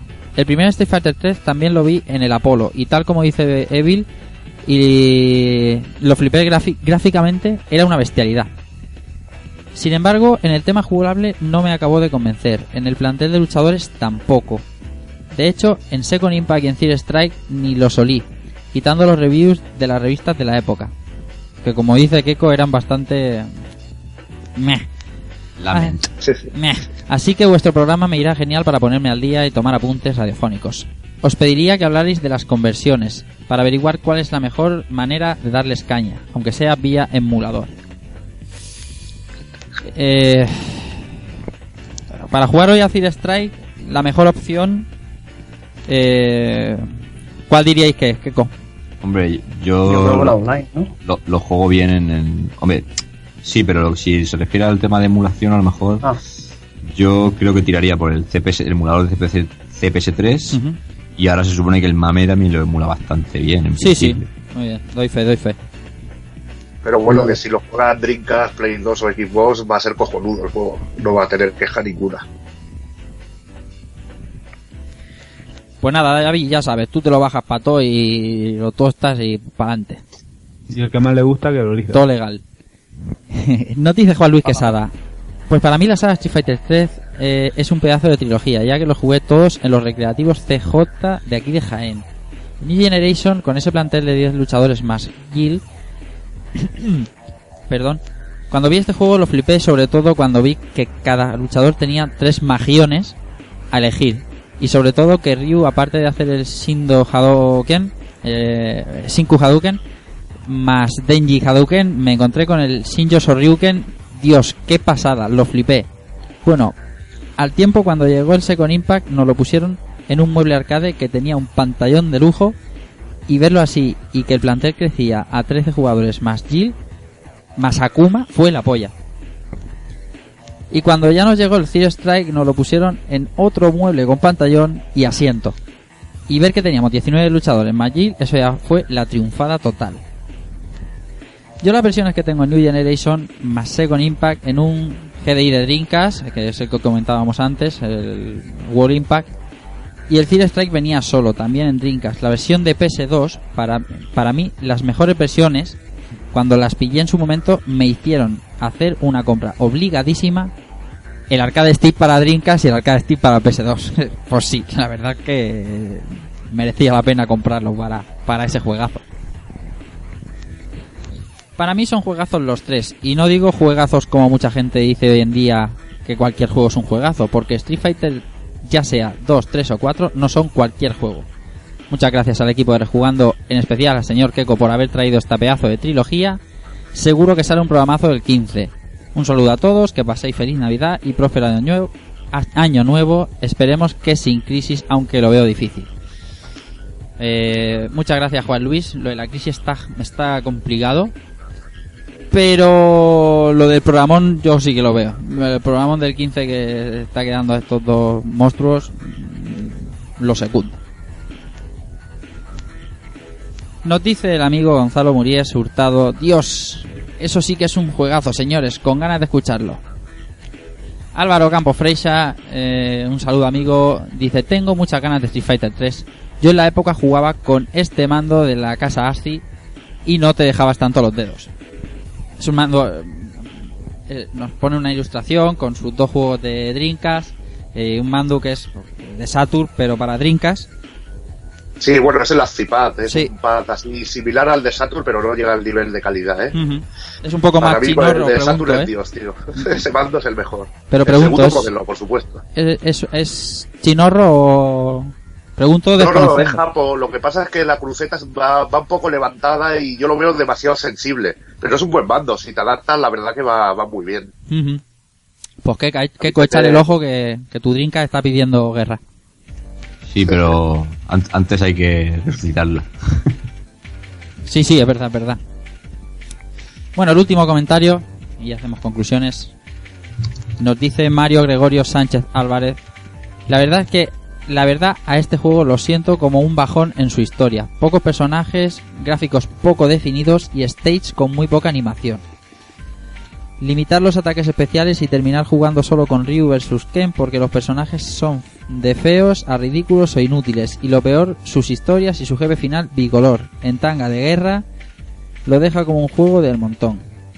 Claro, la gente le perdona esto por sus puntos buenos, la cantidad exagerada de animación en sus personajes, los ataques EX y el movimiento de que dis- el, movimiento que disparó a la fama el título del de nuevo por una pelea de Daigo versus eh, Wong, como hemos contado, el parry Yo como fan de los juegos de pelea no lo siento como la maravilla que menciona la gente y que solo juegan Ryu Ken, Akuma, Chun-Li, Yun Yan. Desde mi punto de vista propuso mm, pro- propuso más COF 98, Fatal Fury Real Bout Special 2 y un jueguito 2D de una consola que no podía con gráficos 2D PlayStation. Eh, y Guilty Gear para mí son para mí el mejor, uf, para mí el mejor Street Fighter de final del milenio es Street Fighter Alpha 3 por mucho sobre la serie Street Fighter 3. Saludos y disculpen mi amargura noventera. Bueno, oye, es un punto de vista. eh, lo que pasa es que hay gráficos poco definidos y stage con muy poca animación, yo, mm, Mario Gregorio, yo siento discrepar a nivel personal. Pero no lo sé. Bueno, yo discreparía con muchísimas más cosas, pero es que cada uno tiene su opinión y en Claro. ese aspecto ya es, es imposible. Es, cada uno tiene su- sus gustos. Y bueno, eh, a mí Guilty Gear, por ejemplo, me gusta mucho, pero yo no lo puedo comparar, ese juego de Play no lo puedo comparar, por ejemplo, con un juego de SNK, un juego de Capcom en condiciones de la época, un arcade. Es muy buen juego, pero hay que saber lo que es. Luego ya sí que mejoraría mucho eh, System. Pero al principio ese juego sorprende sobre todo por lo que es. Y que es para Play. Que lo flipas. Pero bueno. Ya te digo que son opiniones y Claro. respetable tanto la suya como la mía, como la de vosotros Claro. o como la del que sea. Si opináramos todos igual, esto sería aburridísimo. Así que Sería está, está muy aburridísimo, bien. por eso. Bueno, eh, comentarios leídos, gracias a todos. Eh, además, eh, hay- aparte de los comentarios que he leído, ha habido una serie de conversaciones, charlas en, Facebook que está muy bien a raíz de un juego que se propone hacer en el programa. Eso es estupendo. Así que reiteramos las gracias a todos. Y es tiempo de concluir y empezar a, a despedirse. Vamos a sacar algunas conclusiones del título y vamos a empezar por los que menos han hablado. Que, que- que son eh, ICE. Por mi conclusión, que es todo, un juegazo. Eh, Capcom puso tre- tres títulos a una altura de cualquier otro juego fighting de la época.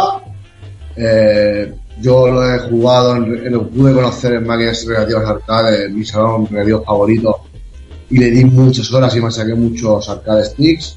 En casa sigo machacando mi X arcade y cuando no quise arcade el teclado, perdón, El X Arcade, el X Arcade está pidiendo fuego. Eh, aquí se acaba está Sí, sí. pidiendo que le pida el relevo a un Mazcaz, a un. Ya sabes bien. Sí, sí, Y, y nada, disfruta muchísimo rejugándolo, escuchando a este pedazo de monstruo como es el Ryu acá destrozado de botones. Y como no dar las gracias al señor Keiko por haber traído este pedazo de título, porque la verdad es que me lo he pasado bomba y he dado más hostias que un portero salió de la discoteca, tío. Escúchame, no te vayas, que te estoy viendo despedirte ya y la menos. No, no, no, no, no, no, ya me he quedado hasta el final. Ay, ay, ay, ay. Villa, Pues bien, a ver si se me escucha ahora. ahora, ahora, ahora sí, ahora sí. Sí, bien. Bueno, Ahora pues sí. nada, Ahora puedes si contar desde el permitís, principio. voy a, voy a hacer el pequeño comentario que iba a hacer sobre el vídeo y sobre lo del ending de Remy, que ya que no he podido antes, Bien, lo meto bien. ahora. Eh, perdona, Rafa. Sí, sí, digo que. Ah, vale, adelante. Que no, que no te había oído. Nada, eh, que, que quería comentar sobre el vídeo de, de este, de la bestia. Era eh, imaginarse el plan que está el otro chaval ya mm, que lo tiene hecho. Y todos, eh, cuando nos hemos visto en esa situación, hemos dicho, ¡buah! Ya ganamos. Sí. Le tira el especial, se lo para todo y el otro se, se la devuelve. Imaginarse la cara del chaval y el otro ahí se la saca en medio y todos... Se la saca en medio. Sí, eso es gráfico. ¿Eh? sí, sí, se la saca en medio es muy gráfico. Eso tiene que ser maravilloso, tío. Eso, eso nos ha pasado un poco, no tan épico, pero eso de tener el combate ganado y, y perder. Claro, por eso digo que tú te pones en la piel del otro chaval y dices, Buah, esto ya lo tengo yo hecho y esta final la gano. Y de repente te suelta la otra y pues, flipas, tío, se te queda una cara de tonto. Eso ya lo hizo el Manchester United. en, en una final de Champions. ¿Os acordáis o no? Sí, Muy sí, claro. tanto. Claro, contra el Bayern. Ahí está. Pero es que el otro chaval no era manco tampoco, ¿sabes? O No, no, No, ya, imagínate- pues, pero que por imagínate- eso. Imagínate cómo se quedaría. claro. Por eso digo que el chaval también, hombre, si está en una final, está claro que ninguno de los dos es manco, pero... A mí me sacan la roja porque yo le, le tiro el arcade al de al lado. Sí. Y nada, y lo, de, lo del ending de Remy, ese que, que decía Keiko que le hacía homenaje a Yoga. Pues hombre, no me extraña porque que, que hay más, más bonito que romper un pedazo de hielo y bajar a llevarle un clavelico, una rosa al cadáver de tu madre que está ahí todo congelado. Eso es muy mítico, hombre. Eso, eso es precioso. Qué bonito. ¿Eh o no? Sailor Moon es muy bonito. bueno, ya las conclusiones sobre el juego. Y nada, las conclusiones, pues, un juego que, que me ha gustado mucho, le he dado lo suyo y he recibido lo mío también. Sí. Bueno, ya estamos por ahí, la- las risicas picaronas. No, lo digo porque porque Akuma te tiene. no, Akuma está más en el WhatsApp que. Ya te digo. Akuma me tiene frito. Y nada, tío, eso un juego, un, un gran juego para pasar el rato ahí con los colegas, pero que, que a mí personalmente, como el fighting no me hace mucho, ya le echo un rato y enseguida me aburro. Pero que entre colegas se te echan ahí las horas muertas, con Pues ya el no hay huevos a ganarme, cuántos como tú, y ya sabes. Con una mano atada a la espalda. A lo oro, a lo oro te reviento. Albert. Mira, un grandísimo juego para Sí, acabar. señor. Pues nada, yo no me puedo, no puedo formar una, una conclusión, una opinión válida porque no le he dado, no le he dado lo suficiente lo que me hubiera gustado a mí darle. Lo que sí que me, me ha gustado descubrir que en este juego empezaron muchas muchas mecánicas, muchos muchos personajes que yo luego los he visto en el Street Fighter 4 y y, lo- y- me gustaban, ¿no? Y, y descubrir que vienen vienen de este Street Fighter, de este Street Fighter 3 y todo el tema de técnico. Sí que es cierto que el- los- el- tanto el 3 como el 4 para mí creo que son demasiado técnicos, ¿vale? El- sí, o sea, te divierten, te puedes llegar a divertir con ellos, pero si realmente los quieres dominar, le tienes que echar muchas horas, como, como en todo en esta vida, ¿no? Pero, pero, pero bueno, que son, son juegazos de, de lucha. Ya os digo, me ha sorprendido bastante el, el acabado gráfico, sobre todo animaciones y tal. Y la jugabilidad, pues ya me hubiera gustado darle más. Tiene muy buena pinta por todo el tema de la estrategia, los parries y todo esto, pero es lo que digo, dominar esto es, son muchas horas y ahora mismo yo no tengo esas horas. Pero bueno, Hmm. que son, que, que si están aquí es porque, porque son juegazos y, y hay que hablar de ellos. Claro que sí. Evil. Bueno, yo ya he dicho casi de todo. Decir simplemente que me parece una obra maestra, sobre todo Cine Strike. Y bueno, el que disfruto como un enano con lo que es el parring, porque le da, le da una de opciones al juego increíble. La jugabilidad que tiene, lo que bien han dicho, la contundencia del juego. Y nada, que sobre todo me alegro que cosas como el parring las puedo disfrutar en juegos como Bayonetta o en Metal Gear Rising. Sí, en Rising. Metal Gear Rising, que usas el parring también, o incluso en el Wonderful 101 también tienes un objeto con el que puedes hacer el parring, que son cosas que, que trascienden al juego y luego se implementan en otros juegos y le da un juego que, que le da... Son sistemas chulos, que le da a otro juego otra cara.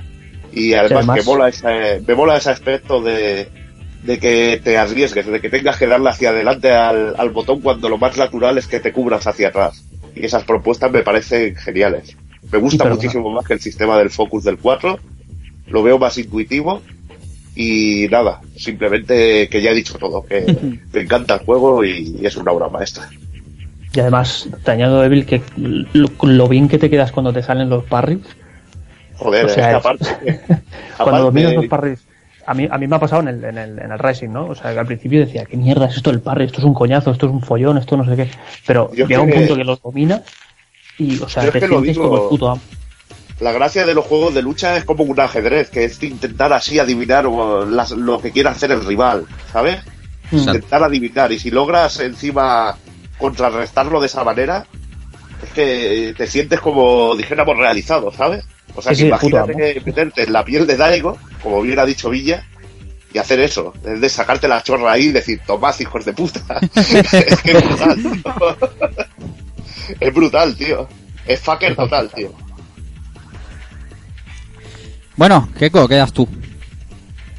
Bueno, pues ¿Qué voy a decir? He traído yo estos juegos. Eh, para mí son una obra esencial dentro del juego de lucha que, que me parece que en su tiempo no se le dio la importancia que tenía. Afortunadamente luego sí que en la comunidad de Fighting Game eh, ha sido de lo más jugado en los últimos años y, y sigue siéndolo porque porque es de esas cosas que se crean, que tienen, que tienen genialidad y pasan los años y, y no envejecen mal. Y que para mí es, es lo que, lo que yo siempre he buscado en, en la evolución de Street Fighter, es, es recuperar el, al, viejo jugador del Street Fighter 2 y meterlo en este juego y ver que puede jugar, que no todos son combos en esta vida, que también molan, pero que no lo son todo. Y que efectivamente es eso, es la, la emoción esa del combate de acercarte, alejarte del rival, no saber qué va a hacer, tal. Y, y, y es más, es mucho más de comerte la cabeza que, que algunos juegos que son más de lanzarte y ponerte a soltar hostias como si no costara.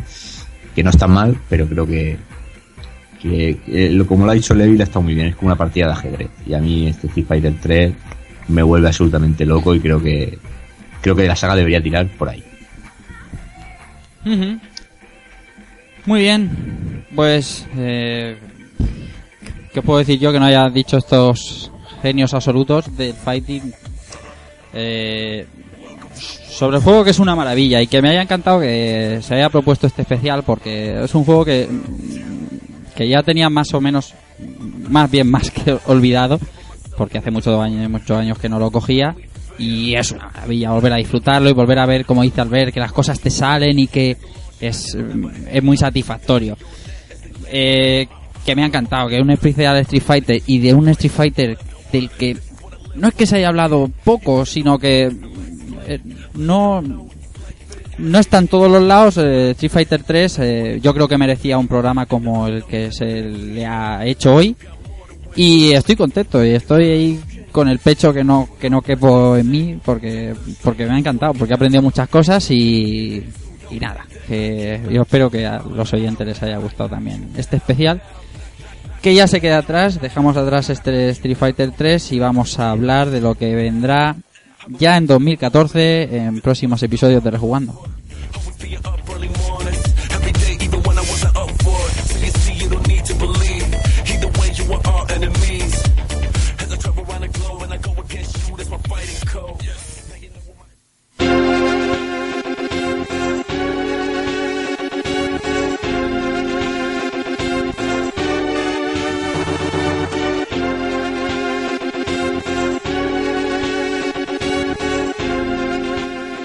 Señor José Manuel Cristóbal, que al final no ha podido asistir al programa y le mandamos un saludo muy cariñoso porque es un, también está encantado todo el tiempo desde que se propuso este programa dándole mucho vicio a Street Fighter 3 eh, a nosotros nos consta. Eh, es, un, es una pena que no haya podido estar al final pero bueno eh, lo hemos echado mucho de menos y desde aquí un gran saludo. Pues él va a traer el primer juego de 2014 y es un juego que algunos de los miembros del equipo ya están un poquito arañándose las vestiduras, muriendo, viendo árabes con turbante por las calles, cimitarras, caídas, pinchos sobre las aceras. Haciéndose raci- racista casi. Entonces, es porque estamos hablando de Prince of Persia. Vamos a hablar de Prince of Persia, vamos a hablar de todas sus versiones, que no van a ser pocas, vamos a hablar de su diario de, bitácoras, de creación, de su creador, y todo esto lo expondrá como solo él sabe el señor José Manuel Cristóbal en la primera quincena de 2014, Prince of rejugando.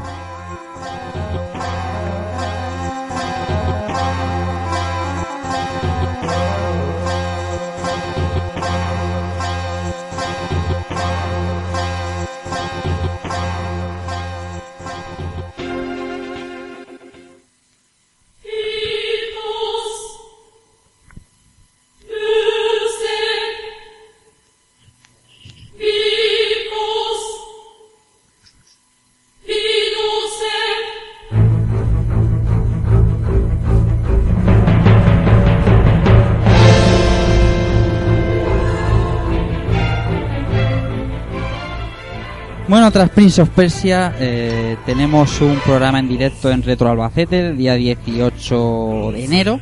Eh, eh, ya comentaremos eh, la temática de la que hablaremos. Vamos a estar allí con los compañeros de Retro Albacete. Justo después de Retro Albacete, eh, si no pasa nada, señor Alberto Andreu, suena Liberi Fatali y hablamos de Final Fantasy VIII. Correcto. Yo tengo los pelos como escarpias y, y la PS Vita que echa humo, porque lleva, desde que lo anunciamos lleva, lleva el juego ahí, todos mis viajes en tren me los, me los ameniza. Y, y nada, pues tendremos esto, pues un programa también especial, ¿no? Porque últimamente todo parece que es, que es especial. Pero es un juego que yo le tenía muchas ganas de volver a rejugar. Creo que vosotros también. Sí, sí, sí. Fue decirlo y se os calentó el morro, para decirlo finamente. Y, y nada, descubriendo cosas que, que no me acordaba. Y que entiendo muchas opiniones de por qué no le gusta a la gente, puedo llegar a entenderlas. ¿vale? Pero bueno, eso ya lo hablaremos el día que toque. y- y, Aquí le hago yo un apunte al, al amigo Albert. Dice, Street Fighter para perfeccionar el parrito hay que echarle muchas horas. Al, al fin- al Final Fantasy VIII hay que echarle dos raticos, ¿no? Sí, por eso. Pero bueno, ya, te digo, últimamente juego más en portátil y solo puedo- lo llevo en la portátil y, las horas que, le- que le llevo echadas, pues ya le llevo 6 o 7 creo, en una semanita, o sea que, bueno, vamos echando ahí como, como buenamente podemos. Tranquilos, y vamos a caer todos. Yo sé que a Levil no, no le ha parecido. No, no, No el la Evil apetece- tiene no- no prohibido apetece hablar de esta sección, le tengo el micro No, cerrado.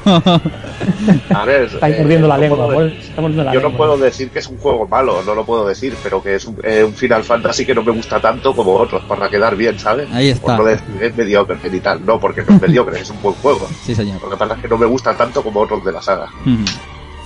Pues todo eso y mucho más eh, va a hablar, eh, pues eso, vamos a poner finales de enero. Pues en finales de enero, Final Fantasy VIII, allí en Rejugando.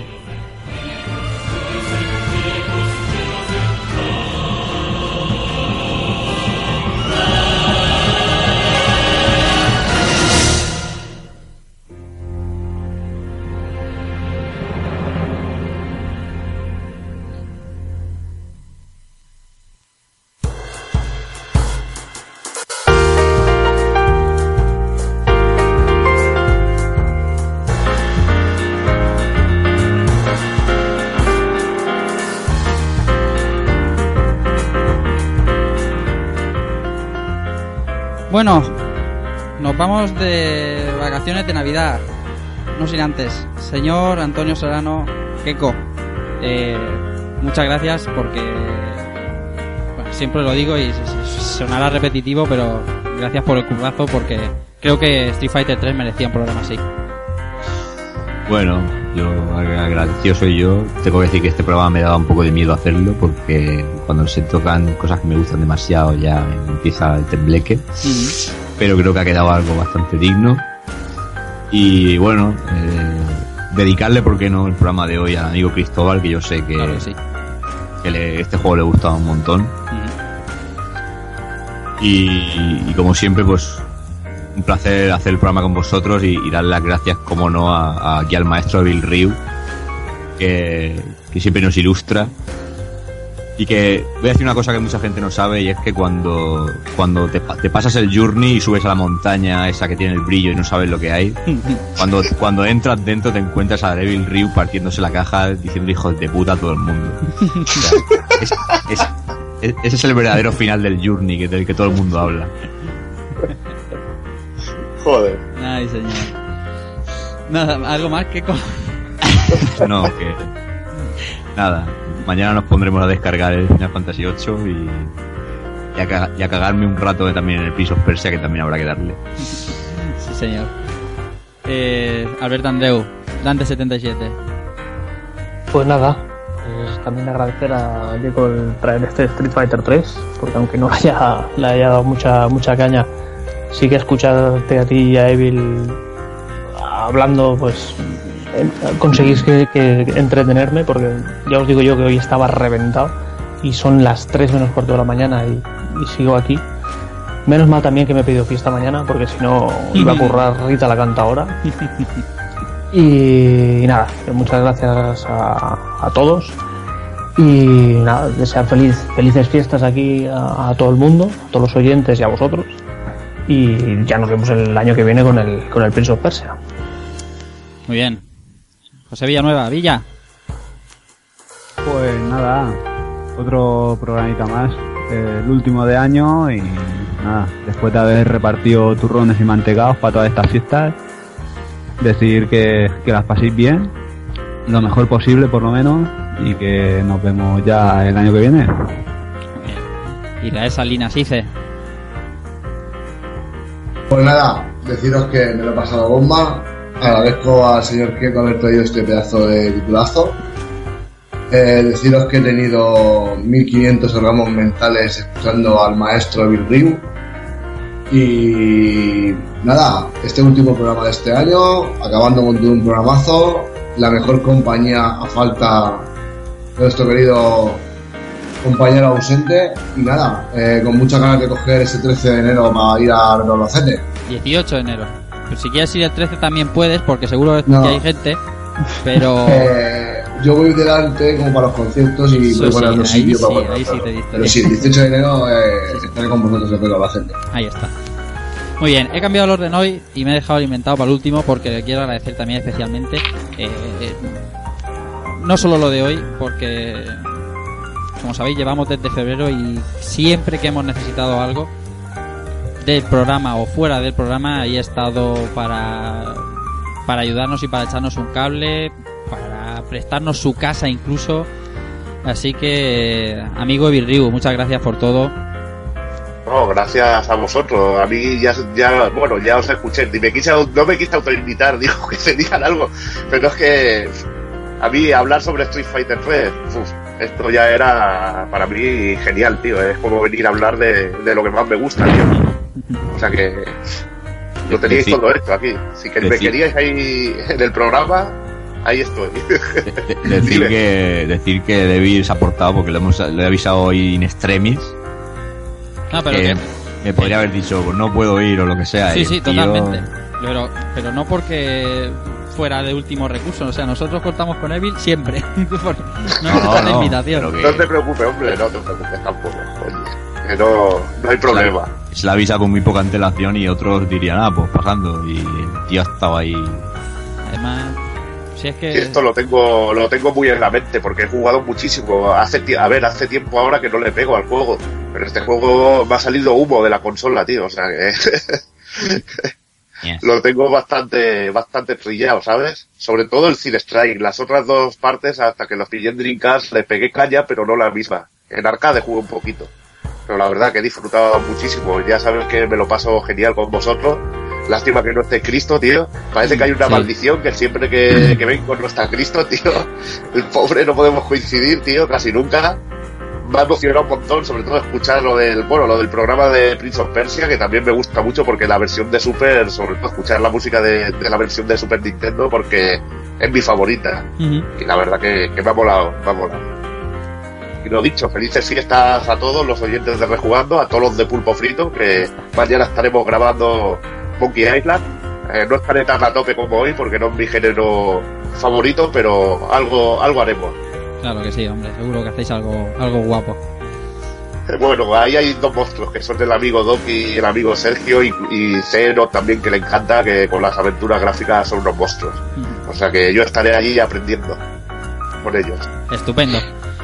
Pues nada, queda un servidor eh, que nada, solo tiene que agradecer todos los compañeros, sobre todo por, por lo que ha sido un año fantástico en lo que a, rejugando se refiere y en lo que a amistades se refiere. Nosotros éramos no auténticos desconocidos, pero eh, simplemente unos tuiteros más hace nada, principios de este 2013 que llega a su fin y es emocionante ver que en muy pocos meses se ha hecho aquí una familia y lo digo con énfasis, una pequeña familia en la que uno se siente cómodo de venir aquí cada viernes o cada día que toca grabación o estar pendiente del móvil, de lo que dicen los compañeros y al final es lo que queríamos. Queríamos llevar este ambiente a, subirlo en audios y que la gente se lo pase tan bien como nosotros nos lo pasamos grabando y creo que lo hemos conseguido y debemos estar contentos por ello.